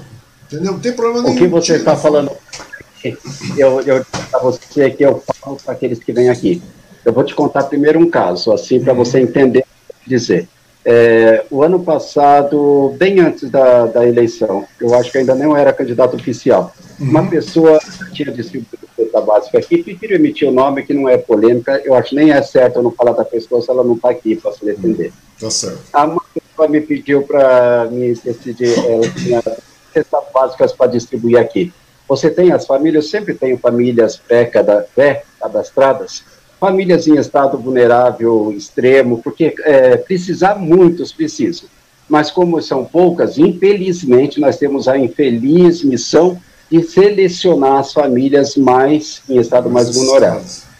É, aí o que acontece? Ela falou, tudo bem, mas eu vou fazer foto com as famílias, tá, com a cesta básica. Eu falei, uhum. não é possível. Outro princípio que nós temos, eu vou te explicar direitinho, é não fazermos foto com a pessoa segurando a cesta. Primeiro que eu já vi fotos, até mesmo de idosos, uma cesta básica pesada na mão e o idoso segurando que não aguenta para a pessoa fazer foto. É, é, mas, não é, é, mas, mas é não é nesse princípio que eu estou falando para você. Eu, a teoria que nós adotamos. Uhum. Outra também que e fere, e, fere a dignidade e provoca constrangimento na pessoa. Ah, Como sim, que nós fizemos? Sim, sim. Não, não, não, tá tudo bem. Só, só para te não, explicar. Nesse caso, nesse caso em particular que eu estava te falando. Quer ver? Nesse caso, sim, desculpa, sim. é que dá um delay, não, a gente vai falando. Você dá uma pausa aí, daí é, você falou, por exemplo, você fala, daí dá uma pausa, daí a, a transmissão dá uma parada, daí dá a impressão que você parou de falar, daí eu falo, você me desculpa. Ah, não, não, não, fique, fique em paz. Então vou te dizer assim, Osmar. Mas o que eu digo assim, nós adotamos o ensino assim, porque até 2017, Osmar, nós estávamos aprendendo. Sem maldade, eu mesmo já fiz foto com as pessoas com a cesta na mão. Nós estávamos aprendendo. Só que quando eu fiz a foto, eu vi o constrangimento no olhar da pessoa. Ah, não. Eu... Sim, sim, mas nesse caso aí, Nathanael, só para te, te, só te, te falar, eu, quando fazia isso, eu, eu realmente perguntava, vocês permite, não permite, tal, porque sim, na verdade eu vou prestar conta disso, eu quero Pode. prestar conta, não é, não, eu, eu, eu, tem um detalhe, eu omitia, as fotos que eu, post, que eu colocava na divulgação, eu omitia o rosto da pessoa, tudo bonitinho, porque eu, eu acho tenho que, que te bem. cortar, uhum. era aí que eu ia chegar, nós fazemos hoje fotos, mas uhum. usamos esse critério que você acabou de falar, Primeiro, se a pessoa não se sente constrangida, tem pessoas que aqui na comunidade tem todo tipo de pessoas, vários perfis.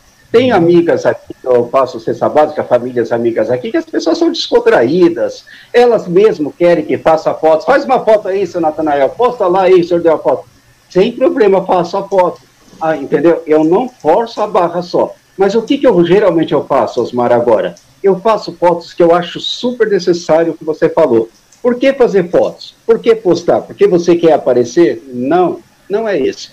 Quando a gente mostra o nosso trabalho, que nós distribuímos a cesta básica, é uma forma de prestação de contas para as pessoas que colaboram com a gente. As cestas chegaram lá, eu estou vendo as fotos, eu estou vendo as imagens que estão sendo distribuídas.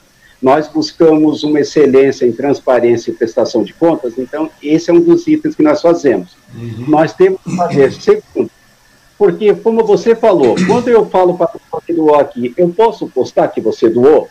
Não é para te engrandecer, eu sei que você não está me pedindo, e vou ser claro isso no post. A pessoa não me pediu, ela não é para engrandecer ela mas é para mostrar, por exemplo, quando eu marco uma pessoa, eu marquei o Osmar, o Osmar fez uma doação de cesta, os amigos do Osmar que viram que ele fez aquela ação social, desperta eles.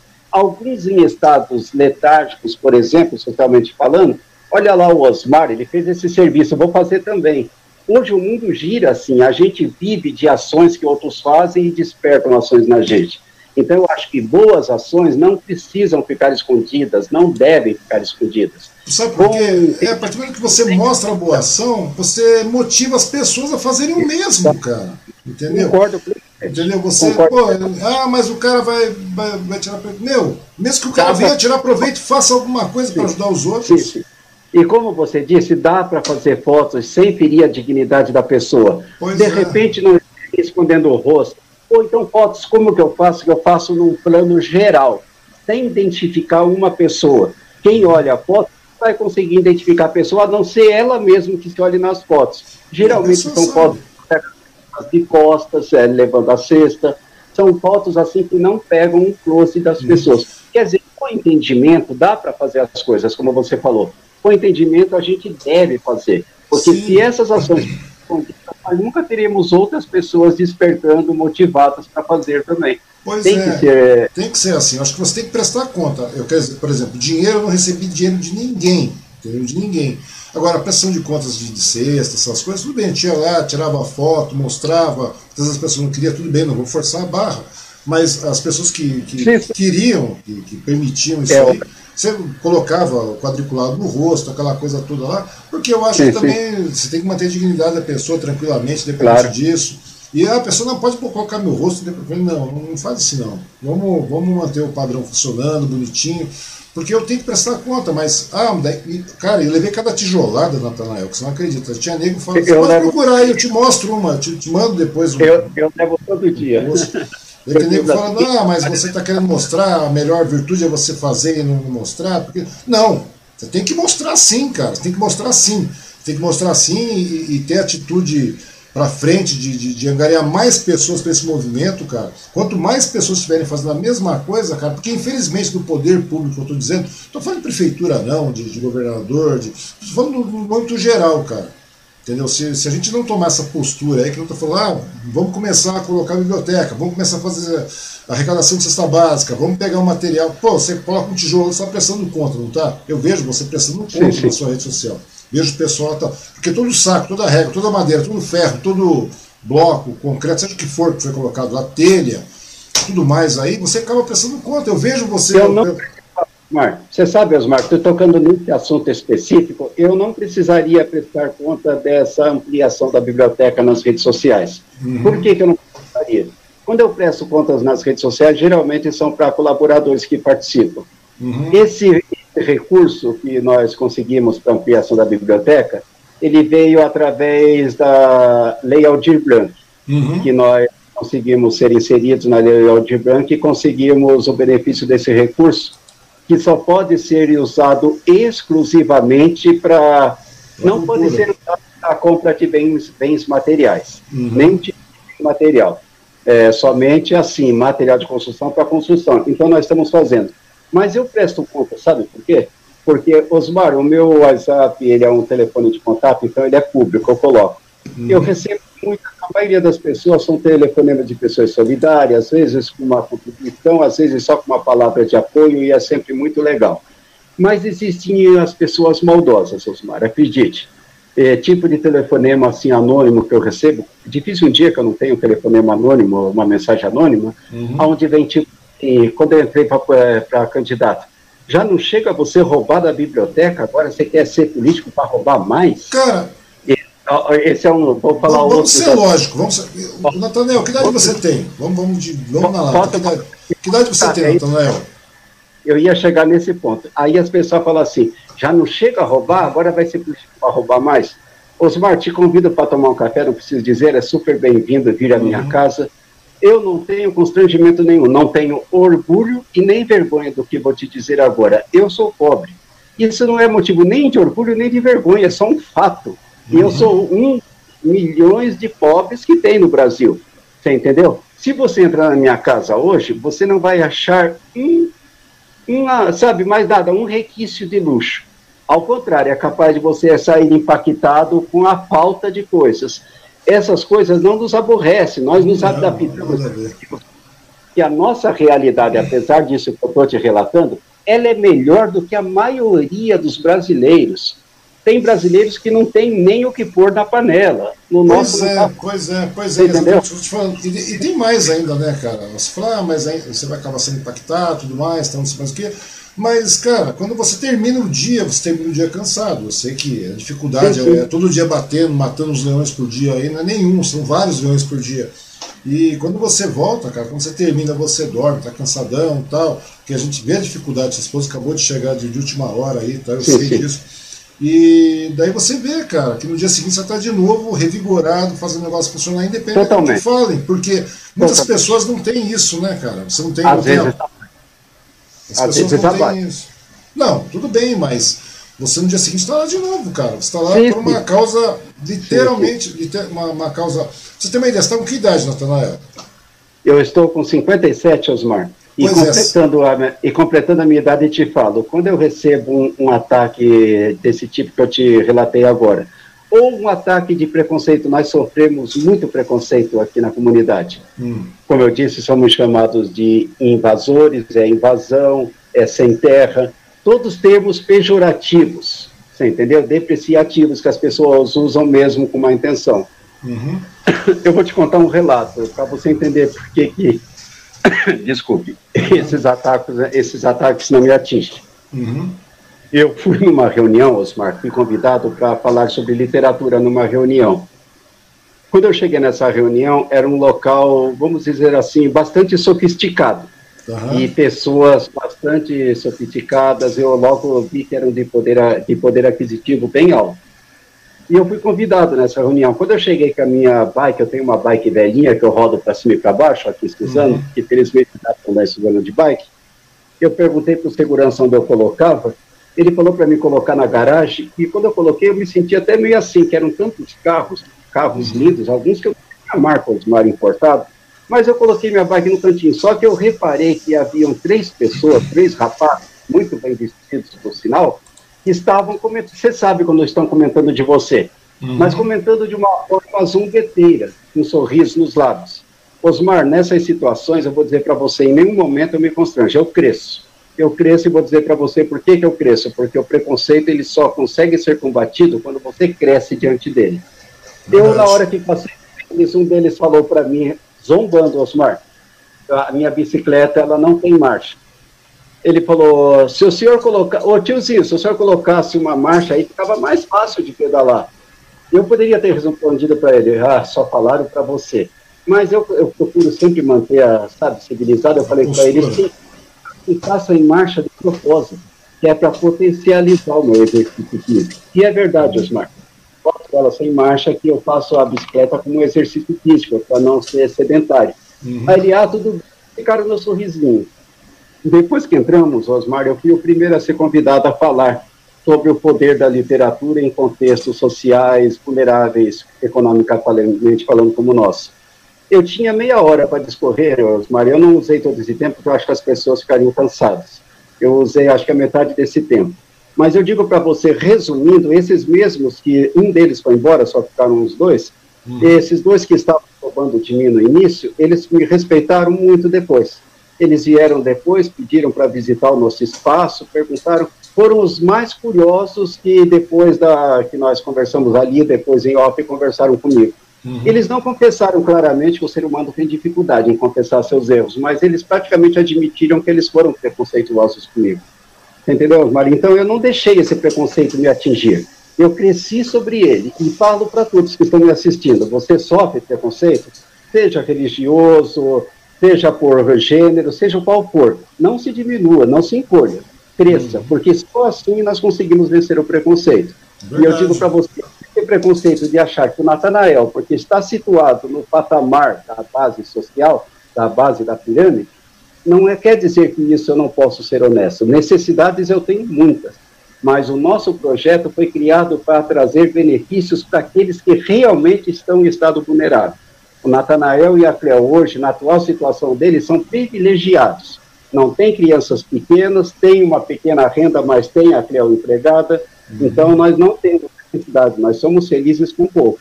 Aqueles que falam, nos, né, ah, quer ficar rico, está roubando, eles não entendem, Osmar, que esse trabalho não gera dinheiro, Osmar. Pois é, As doações.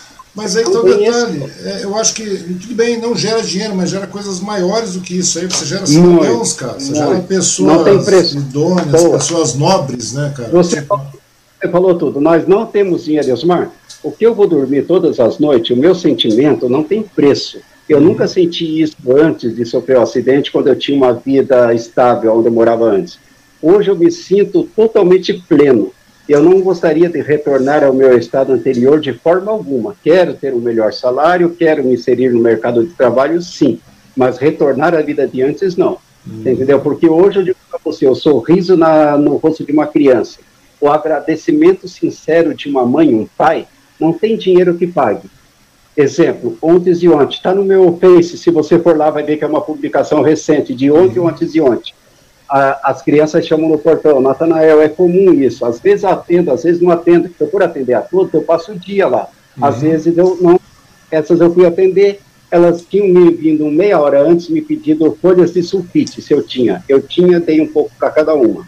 Elas voltaram depois, se você for ver no Face, Osmar, cada uma tinha pintado um presente para mim. Uma pintou o Natanael, outra pintou a eu biblioteca vi. do Natanael, a outra pintou o Natanael tão direitinho que até as calças rasgadas que o Natanael gosta de usar, ela fez certinho, Osmar. Isso não tem preço. Essas é. crianças é. pegar, Você... ficar na casa dela desenhando e trazer para mim, não preciso dizer mais nada. Se eu falar mais nada, eu vou ter que fingir que tem um cisco no meu olho. Eu vou me emocionar. Então, e o legal, Porque... o legal, o legal disso, Natanael, é um dos motivos que eu, que eu trouxe você para conversar, tá? independente do volume de pessoas, porque a entrevista vai ficar lá, depois nós vamos funcionar, depois a vai ficar, você vai distribuir essa entrevista, a entrevista vai ficar rodando por aí, né, nas plataformas e tudo mais, mas o, o, legal é que você passa a criar realmente pessoas solidárias, você começa a criar gente, né, humanos realmente humanos, né, cara? Sim. Eu acho isso, que é mais ou menos isso. Você coloca, isso. você cria seres humanos humanos mesmo, pensantes, solidários. Exato e amigos. Amigos, é. Você cria uma, uma, Você cria o padrão, você começa. Não estou falando que vai solucionar, que infelizmente não soluciona. Mas você, você faz, a, você faz a sua contribuição para a melhora dessa sociedade, né, cara? Eu acho que é bem isso. Você... Nós passamos para as crianças que é necessário que todos tenhamos em nós um espírito acolhedor. Pois nós é. sejamos, em, sejamos empáticos.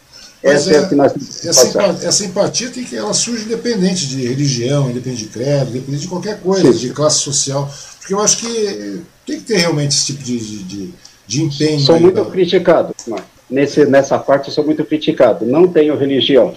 Uhum. Respeito. Tenho amigos espíritas, tenho amigos católicos, evangélicos, ótimos amigos. Uhum. Do jeito que eu tenho os bolsonaristas, ótimos amigos. Eu não escolho amigos por religião ou por ideologia política. Por isso que, para mim, eu digo que eu tenho ótimos amigos em muitos lugares. É, Mas o que tem religião, não tem religião, pode falar. Não, não, desculpa, é que está dando um delay, então o som vai sumir. É que a gente começa a escolher amigos pela nossa personalidade de caráter também, né? Aquelas nossas é, ideologias que nós temos de, de, de, de vida, de, sabe, de crescimento. Então você se equipara, se junta exatamente, você tem como amigos aqueles que são passam até a mesma, como poderia dizer, a mesma uma personalidade, uma personalidade correta, que, que se agrega, que, que, te agrega, que você possa agregar, e é aquilo que eu falei, é, quando eu comecei a conversar com você, eu falei, Vamos trazer pessoas que realmente agregam. Eu acho que a intenção é essa, você poder falar para agregar. E, você, e o, seu, o, seu, entorno de amigos também é esse, independente dele ser religioso, ser budista, ser espírita, ser, Hoje sei lá, ser o que for, e se ele é palmeirense, se ele é corintiano, se ele é santista, não dane-se isso, não interessa. Exato. Se ele é branco, Exato. negro, mestiço, seja o que for. Você não quer dizer nada. Quando, eu me, quando eu me acidentei, Osmar, eu pensava que tinha amigos. Eu não tinha amigos. Hoje eu tenho amigos. Alguns que eu nem conheço pessoalmente, mas são amigos. Amigos mesmos, que quando tem uma urgência no projeto, quando tem uma família em extrema necessidade, eu posso bater na porta, eles estão prontos a auxiliar. Uhum. Esses são verdadeiros amigos hoje, eh, Osmar. Como eu disse, tem alguns que eu nem conheço pessoalmente, embora uhum. tenho uma amiga que mora no Rio Grande do Sul. São seis anos de amizade, quase Você o tempo que eu tenho o projeto. Nunca vi. Uma amiga para todos os momentos, participa ativamente do projeto, nunca aparece, não quer aparecer. Uhum. Essa é uma pessoa amiga. Olha, eu sempre penso, eu não tenho religião, eu não sou um homem de fé. Todos que conhecem o perfil do Natanael já sabem disso. não, não você é um homem de fé, você é um homem de fé. Eu também, eu é, não tenho religião, eu literalmente sou, eu já vou mais além, né? Eu já, se você falar, ah, você acredita nisso, naquilo, numa religião qualquer, um, não, eu não acredito em nada disso, cara. Eu não acredito nem disso, nem para mais, nem para menos, mas acredito muito na, na, na, boa fé do ser humano, cara. Eu tenho fé no ser é. humano. Eu acho que você, o ser humano necessariamente ele não é ruim. Entendeu? Ele pode ser um pouco, não. um pouco isso, mas ele necessariamente não é ruim. Entendeu? 100% ruim não é. Não existe, né, Osmar? Sabe? Se a então, gente souber despertar o lado bom da pessoa, tem muita gente por aí que entrou no caminho errado e pode ser recuperado. Eu sou é. E é isso que eu acho legal do seu projeto, cara, que você, através da biblioteca, tá tudo bem, do start que a sua esposa deu, mas eu acho muito legal isso, cara, é você poder construir esse tipo de gente. Entendeu? Você poder construir esse tipo de gente, esse tipo de gente de caráter, de personalidade. É isso que eu estou falando, cara. Que tem a fé nele mesmo, que tem a fé na, na, sociedade, tem a fé no seu próximo. Entendeu? É isso que eu acho que é bem por aí. Hum, Quando eu convidei o senhor Rodrigo Achiuchi para participar do nosso trabalho, Osmar, uhum. eu falei assim para ele. E hoje nós, e eu tenho essa teoria, e sempre faço posts sobre isso, que nós não queremos construir muros, nós estamos construindo pontos quando a gente construi, constrói uma biblioteca, não, não adianta a gente falar, a ah, cada biblioteca construída é uma penitenciária menos um futuro, não, não chega a ser tanto. Mas eu posso dizer com toda certeza, Osmar, que através dessa biblioteca, daqui a 5, 10 anos ou mais, nos presídios que estão superlotados por aí, vão estar 5, 6 ou mais ou, ou pessoas que eram para estar ali não vão estar. Certas mais, porque elas tiveram uma literatura na mão aonde abriu a mente delas, os deveres, os direitos e para saber lutar por aquilo que ela tem direito, certo? Para não cair em falácias. Eu penso que o trabalho que nós faz, se é que ele tem um resultado positivo, é de, de encaminhar as pessoas pelo bom caminho, mostrar que é possível vencer na vida pelo bom caminho. Que o caminho errado não leva a nada. Nós temos que ser enfáticos nisso porque são muitas coisas que essas crianças têm ao redor delas na comunidade. Uhum. A nossa comunidade pertencia de bairros. Por que, Osmar? As ruas são extensões do quintal das casas. As crianças começam a tomar um café dentro de casa e saem comendo pão no meio da rua. É normal, você entendeu? É comum. Então elas estão mais expostas. E elas estão mais expostas. Eu acho que elas, as crianças da comunidade ou de comunidade, elas precisam de mais atenção elas estão mais expostas aos, aos maus exemplos. As intempéries ah, são, que a vida coloca, né, cara? A, ah. Elas estão mais expostas à droga, elas estão mais expostas à pedofilia, elas estão mais expostas. Então, assim, o trabalho aqui dentro é de esclarecimento para as crianças. Blindagem não só para as coisas políticas e discursos, mas blindagem desde agora. Nós ensinamos os perigos agora, o que é a pedofilia? Claro, em linguagem adequada para as crianças, nós passamos noções de como elas podem se proteger de pedofilia. Ah, Osmar, eu sou suspeito. Se eu começar a falar do projeto aqui, meu amigo, eu vou até amanhã cedo. Eu sei. Não vai ter quem... Não, eu acho que é muito legal isso aí, cara. Eu só... Vem cá, um detalhe que me... me... Eu vejo aí, no Rio Abaixo aí, existem lideranças comunitárias? Como é que funciona na comunidade toda aí? Infelizmente, não. Ou não? É, não, é, e não, é mais, não é interessante nesse caso, Nathaniel, já que você encabeça um projeto de, de, sim, de sim. Né, um projeto social aí e tal, tudo mais, é mais fácil tentar, mais fácil não digo, mas é, é, tentar entrar em, em, fazer uma organização do bairro, talvez, aí, da, da, da comunidade toda, para ter, ter lideranças, no caso, para que, que resulte, você ter mais força. Pra, necessariamente você não precisa ser político para ter força política, né?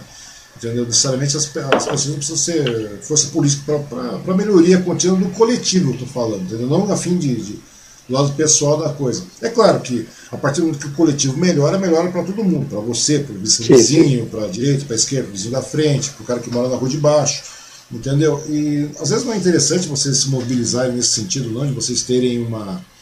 Partindo do princípio, que eu já vejo que você tem uma, uma, uma nobreza em cima do, do trabalho assistencial na área da cultura que você faz, na área. Eu da, entendi não, é mais, não, é, não seria mais interessante vocês nortearem isso aí, criarem uma associação, muito, no caso, realmente?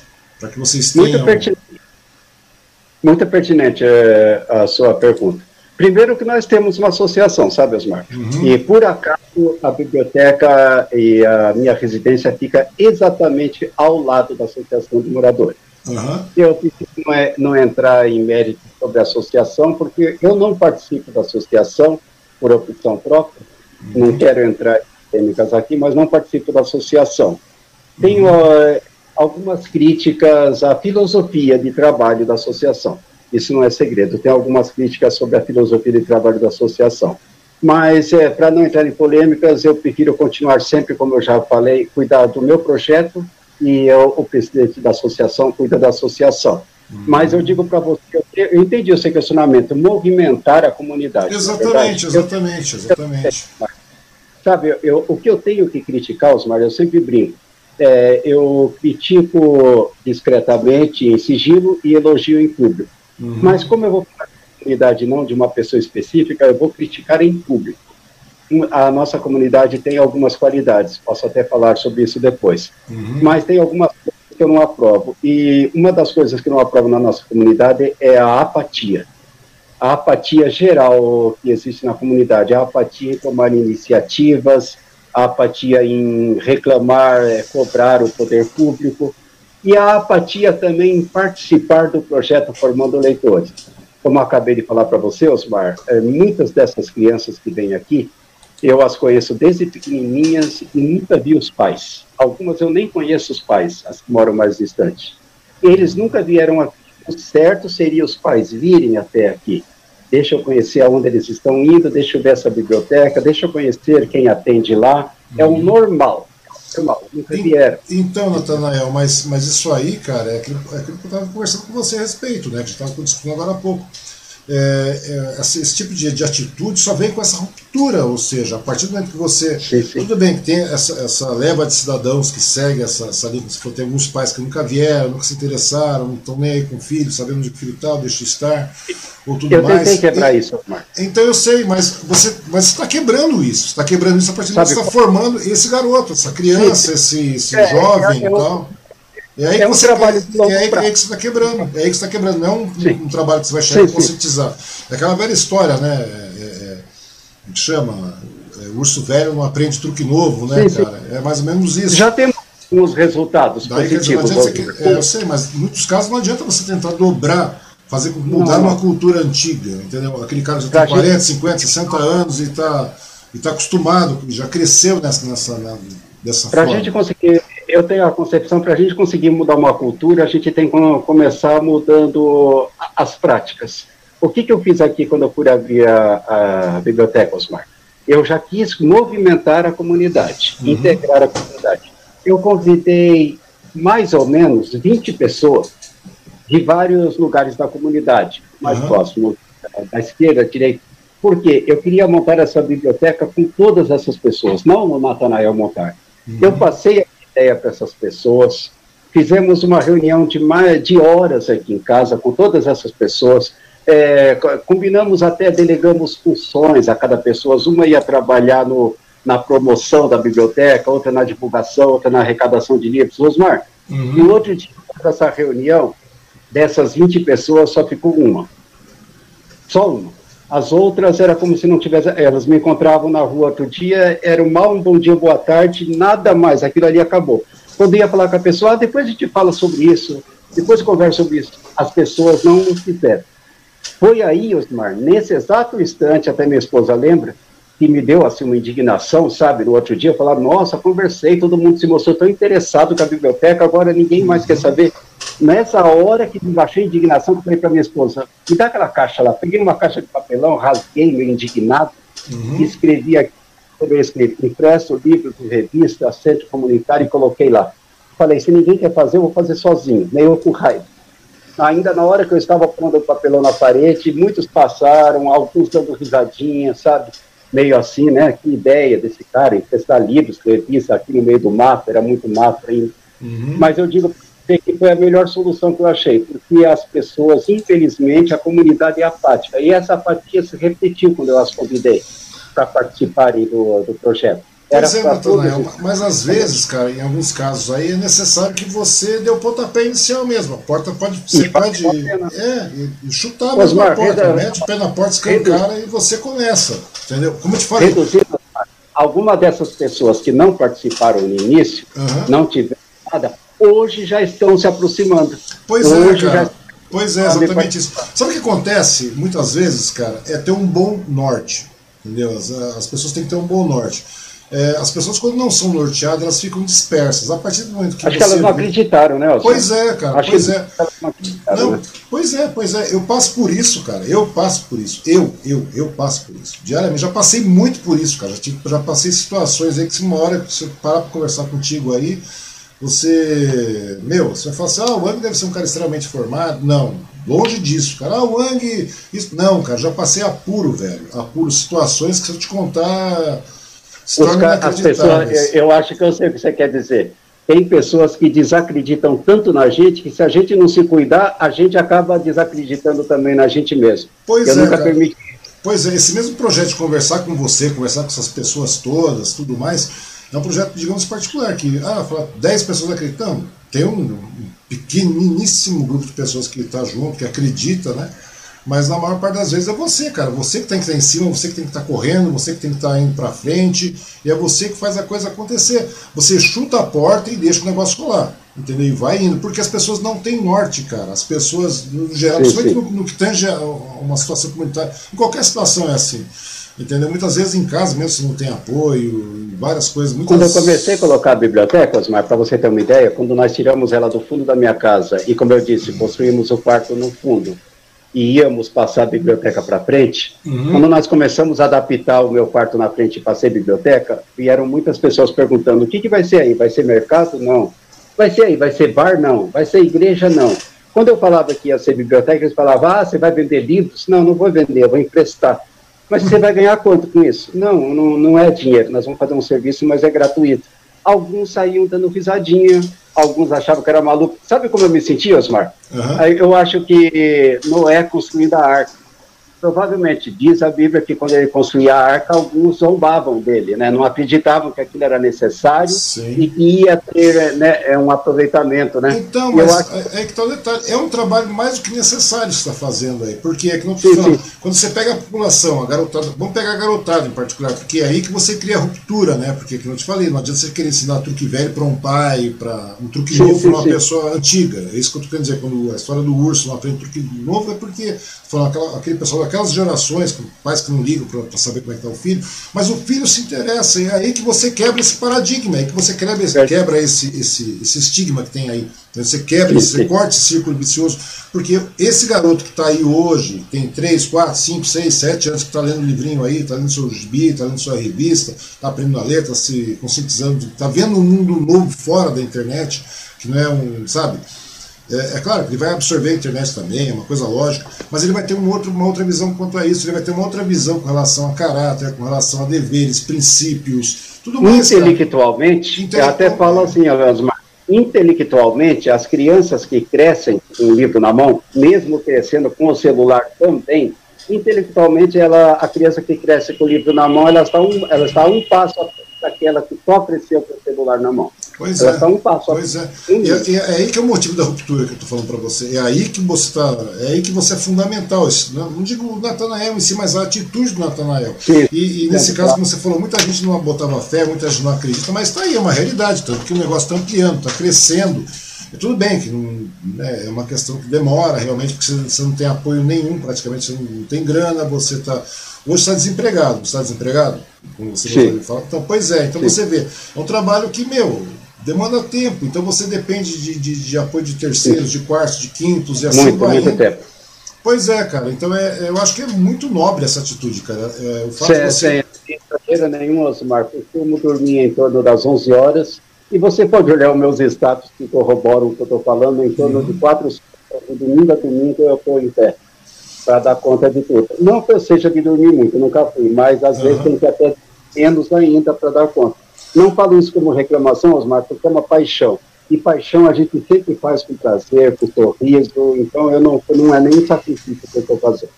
É muito legal isso, cara. É muito legal saber que, que você está aí, que sua esposa participa. Eu acho muito legal essa unidade, porque só traz coisa boa para a comunidade. Porque a gente tem que falar realmente, cara, porque é uma coisa bastante gritante. Que as pessoas. Vamos né? falar do. Vamos é. falar dos problemas da sociedade, Osmar. Eu tenho assim a minha concepção, que o trabalho que eu faço. Uhum. Maior, não, sabe, não, é... mas de novo, de novo, porque a gente começou a mostrar a, a, a, sim, sim. as fotos no sim, início, cara. Eu, eu quero mostrar mesmo, para as pessoas é. conhecerem. Se é você, sua esposa que estão juntos aí. Início, só... trabalho, é, Osmar. É não, que, ó, nós conversando com você aqui, quando nós estamos conversando com você aqui, você nos deu essa oportunidade, hum, é porque nós bairro, cara. Olha o bairro. Você entendeu, Osmar? Tudo que está sendo visto aí, que todos estão nos assistindo, quando nós uh, montamos o projeto Formando Leitores, nós conseguimos trazer a questão do livro ao debate. Quando você traz a questão ao debate, você provoca reflexão.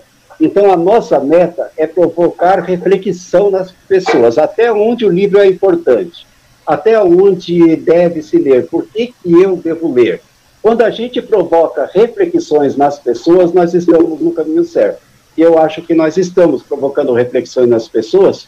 Já nós estarmos aqui conversando hoje, você ter feito esse convite para a gente, corrobora o que eu estou dizendo. Nós conseguimos trazer a questão ao debate. E acho que com isso estamos provocando boas reflexões. É, mas a intenção é essa mesmo, é trazer, sabe, a, a, o tema ao debate. Eu acho que é só assim que você consegue é, assim, é só assim que você consegue fazer mudanças, cara. A partir do que você pega uma, uma questão, coloca em pauta realmente e coloca a lista de todo mundo. Eu acho que é mais ou menos por aí. Quando você começa a nortear exatamente o que, o que eu falei para você, é o que, é, de certa forma, que a gente está fazendo nesse momento. Começar a nortear essas pessoas. Às vezes não estão vendo agora, Sim, podem ver depois, tal, tudo mais, mas vão ver que é uma questão importante, vão ver que é um trabalho uma sério. Referência. Uma referência. Eles têm que ter uma referência. Exatamente. É, o norte é esse, é isso que eu te falei. Muitas vezes você iniciou o projeto, ninguém participou, hoje o negócio começa a andar, porque precisa de norte. Se não houver norte, se não tiver alguém que guie esse barco aí, que toque, que, que sabe, que encabeça a situação, fica complicado, né? É uma coisa bastante oh. complicada.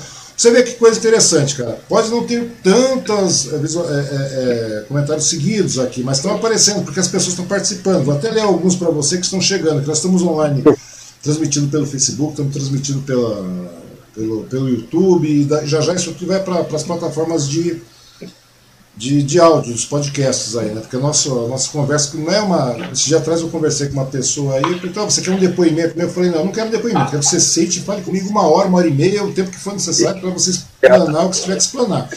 Quando é assim, então você vê, chegando aqui, quem já passou por aqui, já assistiu, eu sei que a correria, a conversa é bastante longa, as pessoas ouvem uma parte agora, depois ouvem depois, depois assistem depois. O legal, cara, do podcast, só para você ter uma ideia, Nathanael, lembra daquela história quando a pessoa tá indo lavar roupa, cozinhando, leva um radinho de pilha do lado, lembra daquela história? Eu, hoje, hoje é, você, então, pois é, hoje é o podcast, nós somos isso aí. Você vai lavar sua roupa amanhã, vai lavar sua louça amanhã, ouvindo a nossa conversa. É uma coisa bastante legal isso, cara. E não é só você que vai fazer, vai fazer isso. Muita gente eu, faz. Eu, você não vai. Você não, podcast. Você não vai ver, mas você vai ouvir. Quer ver? Quem mais está aqui? Quem passou por aqui já e mandou, deixou recado. Um momentinho. Ó, chegaram aqui. Walter Frazão, que é lá do Suzano hoje. Um grande Sim. abraço para o Walter. Walter é uma excelente pessoa. Nós estamos na audiência. Neuza Freitas também, do Suzano hoje, do Grupo Hoje de Comunicação. Daí vem a Maria Campos Furtado também assistindo. A Rosângela Lobo, lá de Biritiba Mirim, está chegando. Você tem a, a, distância do negócio. Biritiba Mirim assistindo a nossa conversa. É, sinto orgulhoso. Jerusa Gomes de Oliveira também está nos assistindo. A Maria Penha está nos assistindo. A Valdete Nico, Nicomedes Ramos. Ela já vi isso acontecer várias vezes. As pessoas não conseguem mais acreditar em pessoas com bom coração. Seria uma bênção se elegesse só pessoas com, com o seu coração. É, se pelo menos os políticos que compram, compram votos não vendessem alma, já melhoraria muito. Não tem dinheiro, mas glamour não falta nesse amigo. Ela está falando de você. Gratidão. É, o que ganhamos Gratidão. com o trabalho voluntário é uma, é uma coisa que não tem preço. E é isso aí que nós estamos vendo pelo Facebook. Agora tem a Cléo Souza pelo YouTube dando, dando boa noite, a Melissa Souza. É, sua senhora, né? Dando boa noite para todo mundo aqui. A Melissa Ela tá Souza. Tá dizendo que seu trabalho é inspirador, né? O Rafa R. É, Rafa FF, boa noite, sucesso, meu amigo Natanael. Para você Obrigado. ver, cara. Começamos agora, mas é uma coisa bastante é, legal. É uma coisa bastante é legal, cara. É estimulante, cara. É estimulante, quer dizer é pequeno hoje, é pequeno hoje, é pequeno hoje, eu sei que é pequeno, cara, e, e, e, eu sei que é complicado, demorado, cara, mas eu acho que é bem por aí mesmo, eu acho que você está fazendo, está sendo um divisor de águas aí, não só na comunidade, Natanael, mas eu acho que está sendo um divisor de águas aí para muita vida, vida Sim, mesmo, nós vida, acreditamos, Nós acreditamos muito no trabalho que nós fazemos, uhum. nós acreditamos nos resultados, e acreditamos tanto, Osmar, que é assim, nós já estamos ampliando a biblioteca e já estamos correndo atrás de patrocínio para uma coisa maior. Pois Qual é. é o nosso próximo projeto que nós pensamos agora? Eu e a Cleo entramos num acordo, nós doamos o nosso quarto para a biblioteca. Uhum. Agora nós queremos para a casa toda. É, como que nós vamos fazer isso? Morar na rua? Não, não. Nós já pensamos no seguinte: a nossa casa, se nós conseguirmos doar ela toda para o projeto, vai dar para fazer a biblioteca e várias salas que nós queremos usar como as oficinas de cursos, atividades, de tudo mais. Então, o que nós vamos fazer? Nós vamos doar nossa casa toda para o projeto, para ser adaptada, uhum. e vamos buscar patrocínio para colocar a nossa casa em cima da biblioteca. Se nós conseguirmos passar os nossos dois cômodos para cima da biblioteca, aqui embaixo vai ser doado totalmente para o pro projeto e para a comunidade. Pois porque é. nós acreditamos nisso. Pois é, e você vê, não é luxo que você está falando, não é construir uma bega numa casa. Não, não, dois não. cômodos, dois cômodos. Ao contrário, ao contrário, eu volto a dizer isso para quem está nos assistindo. Nós somos muito cuidadosos no que tange dinheiro em espécie. Não vou dizer que nunca há casos que temos que pegar, por exemplo, no recurso da Aldir Blanc. Assim, a Aldir Blanc é assim mesmo, não tem jeito. Só que você presta conta desse dinheiro também. E, né? Isso, Osmar, para que todos entendam, existe uma prestação de conta rígida, e eu acho que deve haver, porque, infelizmente, não são muitos, mas tem uma meia dúzia de picaretas por aí que se aproveitam desse tipo de lei. Não, sem contar que o pessoal pensa que a lei Aldir Blanc, aí, no caso, ela. Eu conversei até com o secretário de Cultura aqui da, na, da gestão, né, da gestão passada, o Gari. O Rogério. É, o Geraldo. É, o Geraldo, Geraldo, Geraldo, excelente pessoa também, um cara muito gentil. Sim, sim. É, acabamos, acabamos nos tornando, nos tornando grandes amigos. Uhum. Você tem uma ideia, as pessoas acham, ah, deve ser uma fortuna. Não, não é uma fortuna o auxílio da, da Lei de Blanc, entendeu? Não é, sim, sim. e é uma coisa que, é, eu sei, Pô, a gente estava lá, eu vi, eu vi, Exatamente. a gente acompanha. Não é, um, não é um auxílio maravilhoso, uma, nem uma fortuna, e tem mais também, né? Tem uma certa burocracia para você adquirir esse, esse, esse auxílio. Bastante. E você tem que dar a prestação de contas desse dinheiro também, não é assim não. Não é tipo um auxílio emergencial que você pega, gasta com, digamos, com Não só a prestação de contas, Osmar. Não só a prestação de contas. Primeiro, deixa eu para as pessoas entenderem, só para as pessoas entenderem que você falou bem que o auxílio é um recurso pequeno, uhum. mas só você formar a biblioteca, Osmar, e cair de costas para você ter uma ideia, mil tijolos baianos que custavam antes 500 reais, sem exagero, agora custa mil reais. Um saco de cimento, todo mundo vai concordar comigo aí que até algum, um ano atrás pagava-se em torno de 18 a 20 reais, agora está em torno de 28 a 30 reais. Uhum. O recurso que pegamos foi tão pouco, Osmar, que eu tive que recorrer aos, aos amigos do projeto porque senão não daria para a gente completar a reforma e não, eu vejo, eu vejo que você aposta isso aí como compensação e de a contas. Contrapartida, não é prestação de contas, Osmar, existe uma contrapartida, hum. onde nós temos que oferecer alguma coisa em troca desse recurso. Eu, como eu disse, a única coisa que eu falei para o Geraldo Agripino, que era o antigo secretário da Cultura... Garipo, Garipo. É, Garipo, aliás, eu deixo aqui ó, um salve para o Geraldo, e olha, foi fundamental para nós conseguirmos ser inseridos na Lei Aldir Blanc. Uhum. Ele deu assistência toda a parte burocrática, que eu não tinha conhecimento nenhum, e sempre, Osmar, quero salientar, sempre com muita boa vontade, sabe? sempre nos recebeu com muita boa vontade. Um então, abraço para geral. Às vezes, às, vezes, às vezes eu acho o seguinte também, o Natanael. Às vezes eu acho que, discutimos isso a respeito, é, muitas vezes eu acho que falta mesmo um pouco de, de comunicação, porque eu acho que, independente de tudo, de qualquer questão de, de política, eu acho que todo, toda e qualquer atitude como a, como a que vocês estão fazendo aí no, no, né, no Rio Abaixo, eu acho que sim, ela deve, independente que você fala, não, eu não gostaria de participar, de estar na prefeitura, mas não é isso, né? Eu acho que tem que tá, estar tá inserido sim, cara, porque todo trabalho Quando, bem feito em prol da coletividade, eu acho que tem que ser apresentado sim. Porque é, é, a gestão, ser um gestor é isso também, né? Participar de tudo. Você sabe, Mar, completando aquilo que você falou, que o recurso da Lei Altir Blanc não é um recurso muito voltoso, uhum. ainda, é, olha, vou ser sincero, eu não vou colocar em números isso, mas é um recurso bastante par bastante parco mesmo. Mas nós temos que pagar isso. O que ninguém sabe é que a gente tem que pagar esse recurso. Não em espécie, nós não vamos pagar ali em cachê. Mas eu vou dizer para você, foi, não, é, existe sim uma contrapartida que cada pessoa que a, é, foi beneficiada, cada projeto que foi beneficiado com esse recurso, tem que oferecer algo em troca. Quando o Geraldo falou comigo, eu falei, a única coisa que eu entendo, Geraldo, é, eu posso dizer assim, na modéstia à parte, é sobre literatura sobre livros, porque a minha vida inteira eu estive no meio deles. Uhum. Se eu puder ajudar em alguma coisa, ele me propôs que eu fizesse workshops nas escolas assim que voltasse às aulas. Uhum. Seria interessante para crianças entenderem na linguagem delas o quanto é importante o livro. Ele acha que eu tenho uma linguagem adequada para conversar com as crianças. Pois então nós é, vamos cara. fazer. Pois é, excelente ideia do Geraldo, cara. Porque a ideia, eu ia até sugerir uma coisa similar a essa aí, cara é você fazer. Você já falou sobre a, a, o trabalho da literatura da alegria, tal, de estar lá nos hospitais e tudo mais, mas e se expandir isso, cara, através das escolas, fazer realmente visitar as escolas do município. Por isso que eu falo que precisa ter parceria, querendo ou não, você, você tem que ter. Você tem que ter... vou te interromper para dizer, você já é praticamente, pelo que você fala aí, pelas suas ideias, eu já estou gostando.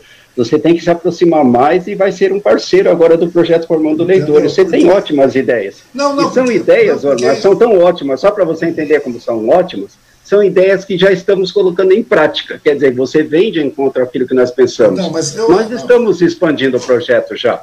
Só para você ter uma ideia, Osmar, nós não estamos expandindo para a escola. Nós vamos abrir como se fosse franquia, sucursais da Biblioteca Comunitária Espaço Saber. Como isso? nós vamos até uma outra comunidade, vamos descobrir alguma liderança que se interesse e tem amor por livros para montar uma biblioteca e vamos dar toda a assistência possível, inclusive com doação de livros. E vamos mostrar o caminho das pedras, como nós fizemos, como deve fazer para conseguir chegar lá. A nossa intenção é que a biblioteca hoje seja uma pedrinha tirada na água, que pois cause é, ondas. Descentralize a cultura, sabe? Aquela velha situação. Sim, sim. Hoje você está aí na, na, região norte, tem a região sul aqui, tem Vila Fátima, que é longe pra cacete, tem Palmeiras. É inconcebível, é inconcebível tem, que é. esse trabalho, Osmar, fique preso somente à minha comunidade. É uhum. inconcebível. A necessidade de literatura, de informação, de cultura, ela não é só na minha comunidade, tem outros locais que precisam. Então, agora, o nosso projeto é fazer essa biblioteca que aqui está implantada hoje, seja implantada numa outra comunidade. Então, e mais outra, e mais outra, e quem sabe, um dia nós teremos uma rede de bibliotecas nas comunidades. Pois é, são, digamos, pequenas bibliotecas, né, que, sei lá, com sim, dois, sim. três, quatro mil títulos, mas é o início, sim. é o início. E outro detalhe, como eu te falei, é, muitas vezes, eu não sei, às vezes são situações, são, são, são momentos diferentes, mas são. Hoje nós estamos em uma pandemia, então muita coisa está brecada, mas compensa sim você voltar, conversar com o pessoal da Secretaria de Cultura, levar projeto, pegar o vereador, pô, pega o vereador mesmo, pega, encabeça, encabeça, porque eu te falei, se você depende. Se você, não, é, do projeto. Você tem os mesmos pensamentos que pega, nós. Né? Pega o vereador, leva o projeto para as escolas, cara, para despertar o interesse dos alunos. Porque tudo isso aí, cara, reverbera em, em retorno para a comunidade, para o coletivo, cara. Escolas, nas escolas adjacentes aqui. Seja, todo mundo tem que ser parceiro de todo mundo. O legislativo tem que ser parceiro da comunidade, a comunidade tem que ser parceiro do legislativo, o legislativo tem que ser parceiro da, do executivo, é, e assim por diante, cara. É o único jeito de você de difundir cultura, difundir o nosso tipo trabalho. A nossa filosofia de trabalho, de pensamento que nós usamos é exatamente essa que você está falando. Nós não olhamos a pessoa, nós olhamos a, o propósito dela. Se a pessoa vem até nós com o propósito de participar do projeto, ela é bem-vinda. Entendeu? Nós sempre colocamos. Aqui a única coisa que nós fazemos é que aqui nós não cultuamos o homem. Quando alguém, eu estou falando isso e não é com falsa modéstia. Uhum. Quando alguém elogiar o Natanael, eu pego e falo, não me sinto confortável com elogios. Porque, na verdade, os elogios que eu aceito são aqueles assim leves, porque não sou digno de elogios é, mais contundentes. Eusmar, o que nós estamos fazendo aqui, desculpe, mas não merece assim grandes elogios. Nós não estamos fazendo nada demais. O que nós estamos doando aqui. Mas é exatamente é isso. Mas é exatamente Olha, isso. Bem, o que eu e minha esposa estamos doando aqui é o que está nos sobrando. A nossa solidariedade, a nossa vontade de trabalhar para o próximo, uhum. o que nós estamos. Eu seria digno de altos elogios e engrandecimentos se eu fosse um herói. Eu não sou um herói. Eu não estou doando nenhum órgão do meu corpo para ninguém. Eu não estou salvando literalmente a. Natanael, Natanael, vou te falar uma coisa, cara. Na atual conjuntura, na atual situação, na pindaíba que nós estamos, velho tem uma atitude hoje que você começa a colocar a garotada no, no, rumo certo, você consegue dar um respaldo para essa garotada, para essa criançada que muitas vezes nem em casa tem isso. Entendeu? Meu, isso aí já é, me perdoa a honestidade, mas isso aí já é ser meio herói sim, cara, para falar a verdade eu você. Eu, eu acho que, não, você, não. sua esposa, eu acho que o caminho é mais ou menos esse mesmo, que você e, eu, dispor de tempo. Você dispor de tempo. Só para completar, eu quero que todos que estejam assistindo fiquem claro isso na falsa modéstia, por quê? Porque esse meu discurso vem desde o começo. Uhum. Eu quero, é gostoso receber agradecimentos, é muito gostoso, faz bem para o ego, mas eu não quero isso muito exacerbado, porque não somos merecedores. Nós mexemos um pouco na nossa vida pessoal, sim, nós mexemos um pouco na nossa vida pessoal, mas o que nós temos de benefício também é muito.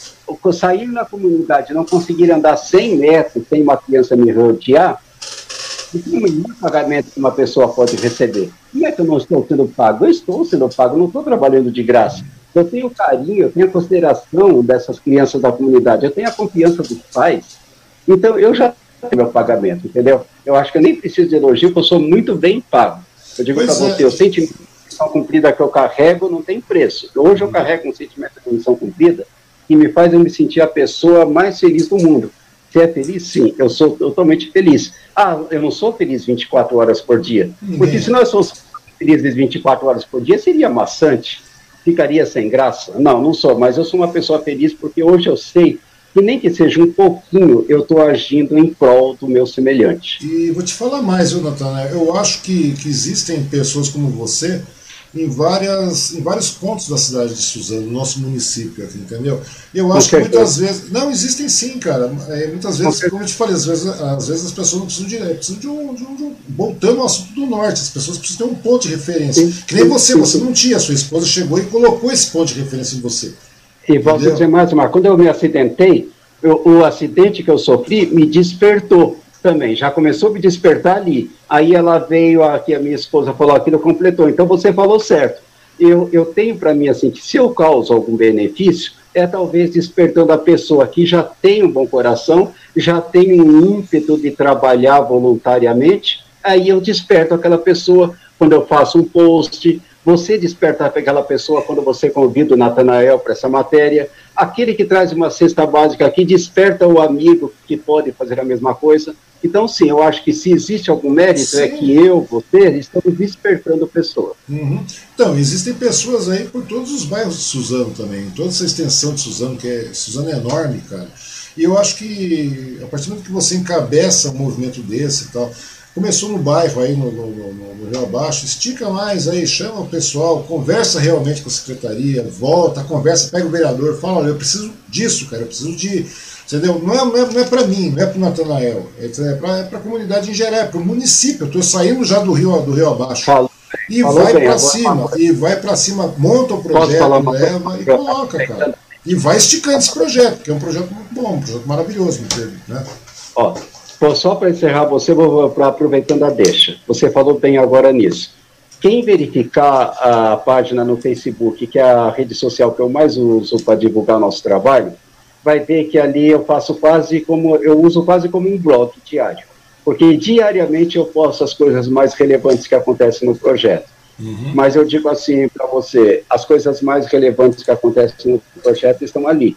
Se você for ver ali, eu peço de tudo, Osmar. Eu peço lousa, eu peço tinta, eu peço material escolar, eu peço livro, mas você achar ali nenhum pedido pessoal do Natanael para Eu vi eu vi, eu vi. Eu já vi isso aí, já, é já pude ver isso. É uma questão de dignidade, Osmar. E eu digo para você, eu sempre brinco essa máxima, eu repito para muitos. Não basta ser honesto hoje, você tem que provar que é honesto. É triste, não deveria ser assim. Basta a pessoa dizer, estou honesto e pronto. Mas não, hoje você tem que provar. Quando você trabalha em serviço social que arrecada muitas coisas, aí você tem que provar duas vezes que é honesto. Porque aí a suspeita recai rapidamente. E quando você está instalado na base da pirâmide social, quando você é pobre, aí as suspeitas aumentam. Então, eu digo para você, é uma luta, às vezes, eu provar para as pessoas que nós não estamos nisso por dinheiro. Tivemos alguns benefícios? Sim, eu vou citar um, Osmar, porque eu comentei, acho que não concluí no começo. Uhum. Grupo que eu conheço, pessoas que eu nem conheço, só duas pessoas, é um grupo de mais ou menos 15 pessoas, me mandaram é, a oferta se eu queria fazer, se eu queria uma bolsa integral de estudos uhum. para fazer história eles sabiam que era o meu sonho de vida. Eu não pedi nunca nada pessoal, mas eu não tenho orgulho nenhum e nenhum constrangimento de aceitar. Por que, que eu não aceitaria? Eu aceitei e hoje eu estou cursando faculdade porque esse grupo ofereceu e, queira ou não, estudei um benefício do nosso trabalho no projeto. Quer pois dizer, é, cara, é, é, uma qualificação a mais para você tocar o tipo de coisa, entendeu? Sim. Tocar exatamente aquilo que você está se propondo a fazer.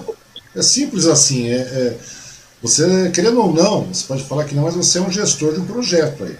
Entendeu? Você é gestor de um projeto. Não interessa se ele tem 12 metros quadrados, 16 metros quadrados, né, se ele vai ficar embaixo da sua casa de dois cômodos, como você está falando. Não interessa. Interessa que você é um gestor e eu acho que tem tudo para crescer, cara. E você está se qualificando mais ainda. E é uma oportunidade. Eu acho nada mais justo. Nada mais, você não está recebendo em espécie, está recebendo, tá recebendo em conhecimento, cara. Que você vai, obviamente, vai transmitir isso para os demais né? Natanael? Está caindo, Osmar. Não, Acho que nós estamos com um problema na conexão. Ah, não, deu uma quedinha, deu, deu uma congelada, mas você conseguiu me ouvir? Sim, sim, agora sim, só complete o raciocínio. Então, a ideia é a seguinte, eu acho que não tem problema nenhum você receber a bolsa tal, é, ensino à distância, que é uma outra metodologia também, para você cursar história da maneira que você está falando que era um ser um sonho e tudo mais, mas não é não, cara, não é só isso. Eu acho que você está se qualificando, porque querendo ou não, você é um gestor e você vê uma oportunidade de se qualificar tranquilamente, você não está recebendo espécie, você não está é, angariando fundos com isso, Entendeu? Você está simplesmente com conhecimento o qual você vai acabar repassando para os demais, cara. Ó, resumindo, Osmar, posso dizer para você assim: eu hoje durmo com a minha consciência totalmente tranquila. Quando a pessoa dorme com a sua consciência tanto tranquila, é que ela está correndo do certo. Pois é. Hum. Assim. Eu tenho, eu tenho um entendeu? pensamento. Eu. Mas eu acho que tudo há de dar certo, sim, cara. Eu acho que nesse ponto aí, vou até né, fazer uma parte aqui, falar para você aí que vai. Eu sei que é, é longo o negócio, depois eu vou até fazer um, uma solicitação à parte na, na, nas redes de forma independente. Pô, você que é empresário, você Por que é pessoa física, você que está aí tranquilo ou não está tranquilo também, porque nós estamos vendo bastante complicado. Mas não custa nada, cara. Você, você que tem material de é, material pedagógico, principalmente, né, cara? Não adianta você chegar com traz uma literatura para a garotada, verifica, entre em contato com, com, com a biblioteca do Natanael lá no. Nós vamos deixar depois todos os, eh, os comentários aí na, nas inscrições, todos os contatos, o Natanael também na finalização vai fazer isso. Vem pessoalmente, vai conhecer, vai conhecer. Mas as minhas propostas, cara, eu, eu me sinto, eu, eu acho que eu até acabei lesando você, que eu falei que ia, acabei nessa correria não indo, cara. Mas eu irei.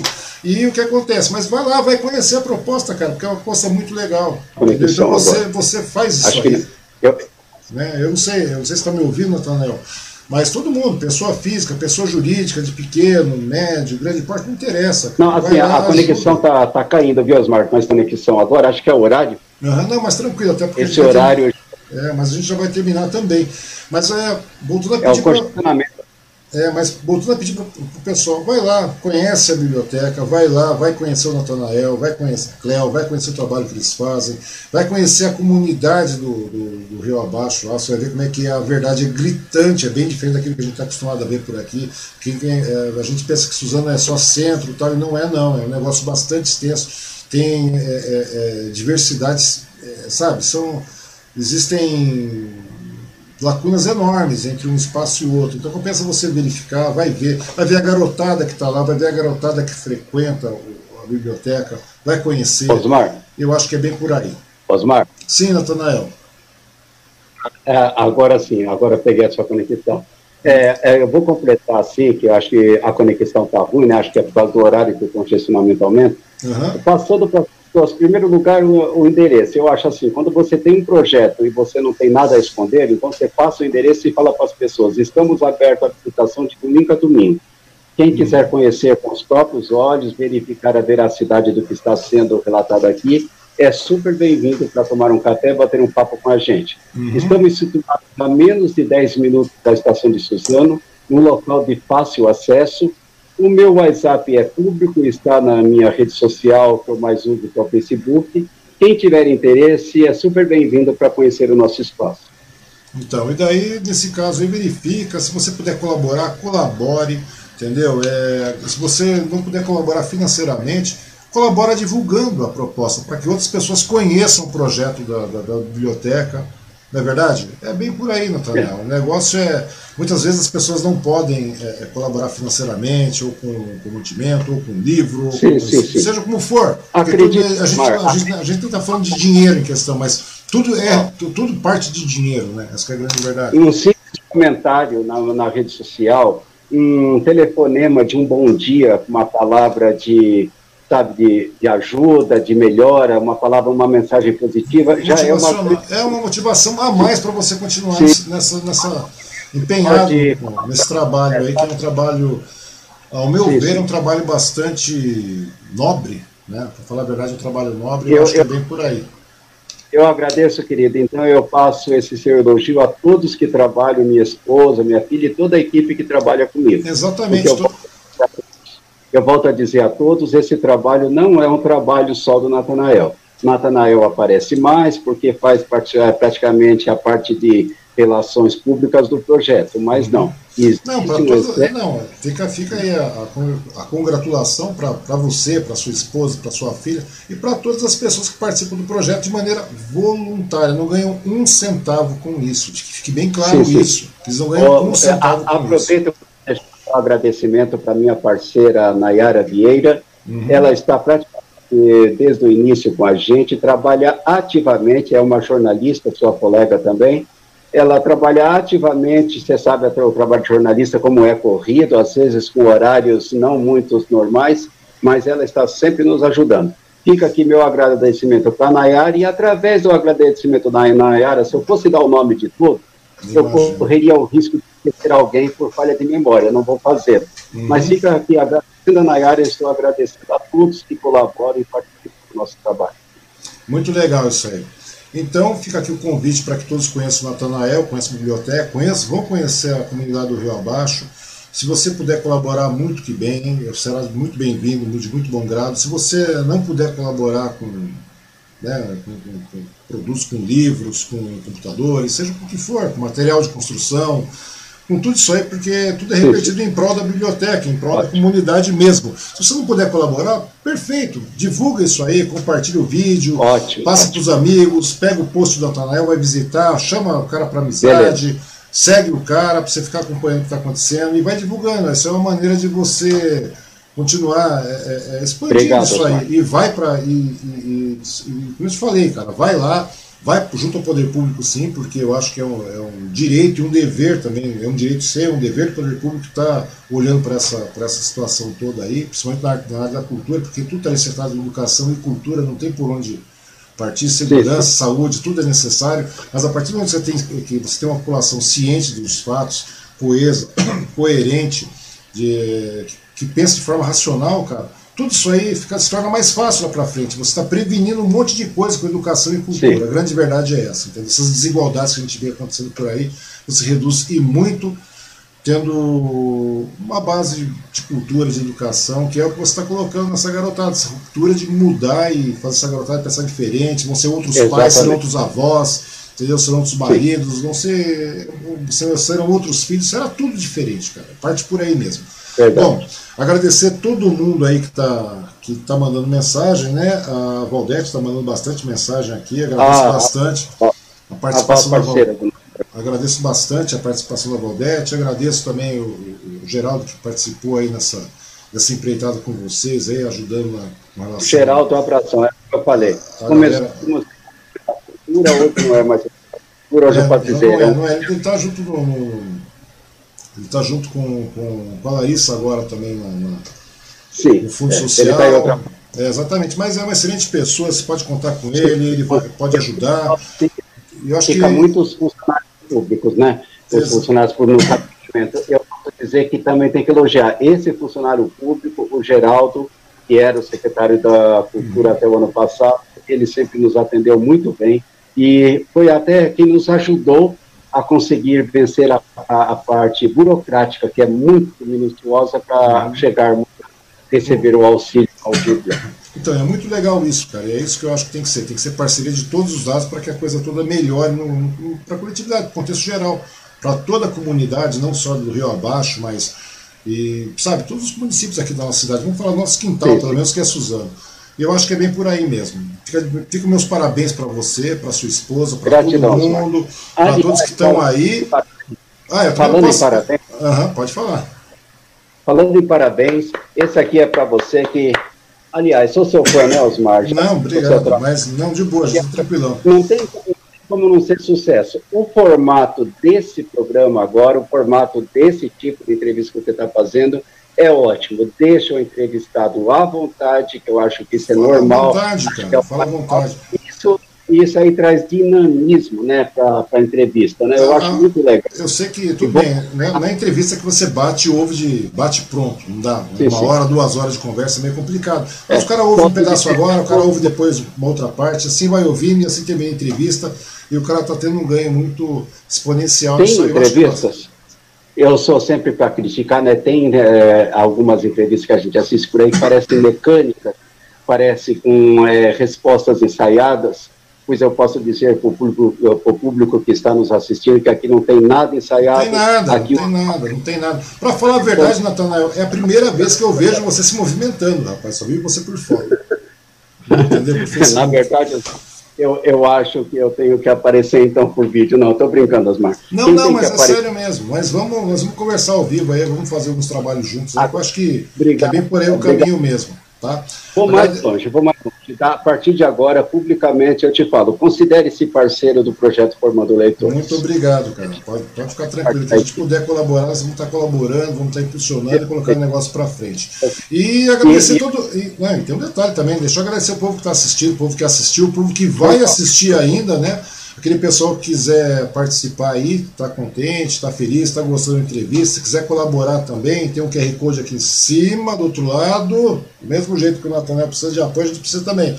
Clica aí, colabora, se quem quiser colaborar, patrocina, pode ajudar. Se você quiser estar tá participando como patrocinador aí, seja à vontade, é só entrar em contato que a gente verifica as possibilidades. Tá? Agradecer os parceiros, a Cristal Marmoraria, a Crialar Móveis Planejados, Uh, o Bazar da Sil e o Restaurante Vale aí. O Restaurante Vale aí pertinho, cara, no Benta, gente boa também, o Bruno. Eu, e... eu, eu sei, eu conheço. Conhece o Bruno? Eu conheço o Bruno. Bruno é gente é, ah, se, se, é o Bruno que eu conheço, a esposa dele chama Jéssica. Exatamente. Conheço, são gente, amigos. Gente são amigos. finíssima, gente finíssima, gente finíssima. Entendeu? Mas é bem tudo isso aí. Então participa todo mundo aí, vão lá, vão conhecer o Natanael.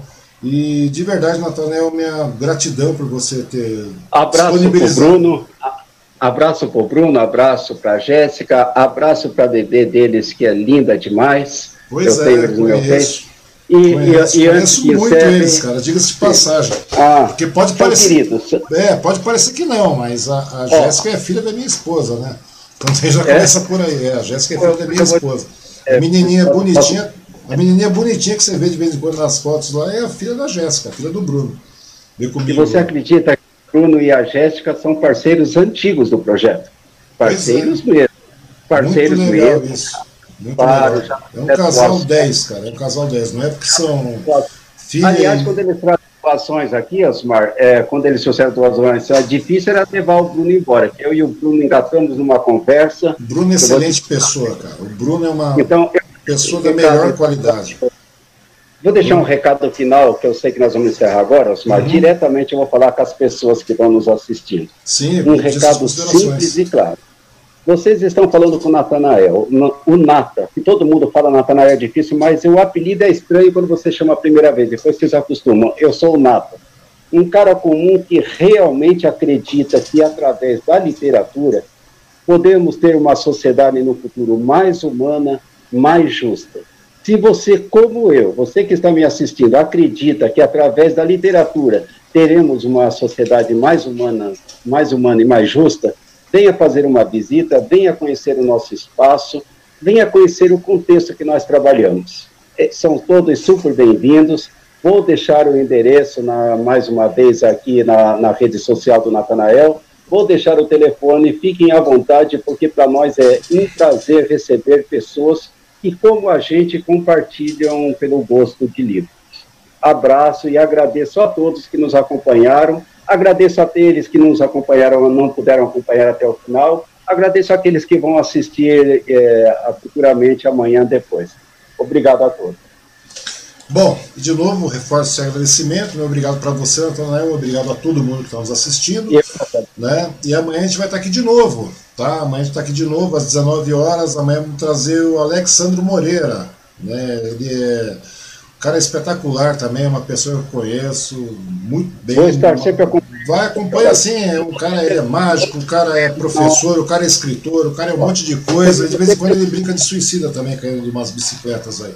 Mas é um cara muito legal, vale a pena você conhecer, vale a pena, tem muita história boa para contar. E eu acho que é só assim que a gente começa a crescer, tá bom? Bom, você amanhã, gostou? Amanhã, amanhã provavelmente vocês vão me encontrar nos comentários. Eu vou acompanhar porque me peço vai ser um grande prazer. E se você gostou do vídeo, se você gostou da, da, da, transmissão, tudo bem, dá uma compartilhada, curte aí, se inscreve na página, se inscreve no canal, seja no Facebook, seja no YouTube, seja no Spotify, seja onde for, nós estamos disponíveis aí. Na próxima já vai estar no Instagram. Seu... E vamos embora. Sou seu fã, por isso que eu vou te interromper. Sou seu fã e fiquei muito contente, me sinto orgulhoso de ter participado desse trabalho com você aqui e fico à sua disposição. Só tenho a agradecer, Osmar. Você sabe o quanto é importante você ceder esse espaço aqui para a gente. Você sabe o quanto é importante você criar esse formato de programa que dá vez para as pessoas contarem as suas histórias, falarem dos seus projetos. Parabéns. Mas, mas, a, ideia, mas a ideia é essa mesmo. Eu que agradeço você de coração, de verdade, meu, muito obrigado. Natanael, foi um grande prazer conversar com você e pode ficar tranquilo que estaremos aí, cara. Estaremos juntos aí sempre, tá bom, meu querido? Fica bem, fica bem. Um abraço para você, para sua esposa e para todos aí. Grande abraço. Paz e, saúde. Paz e, e saúde. E amanhã estamos de volta. Até mais. Gratidão.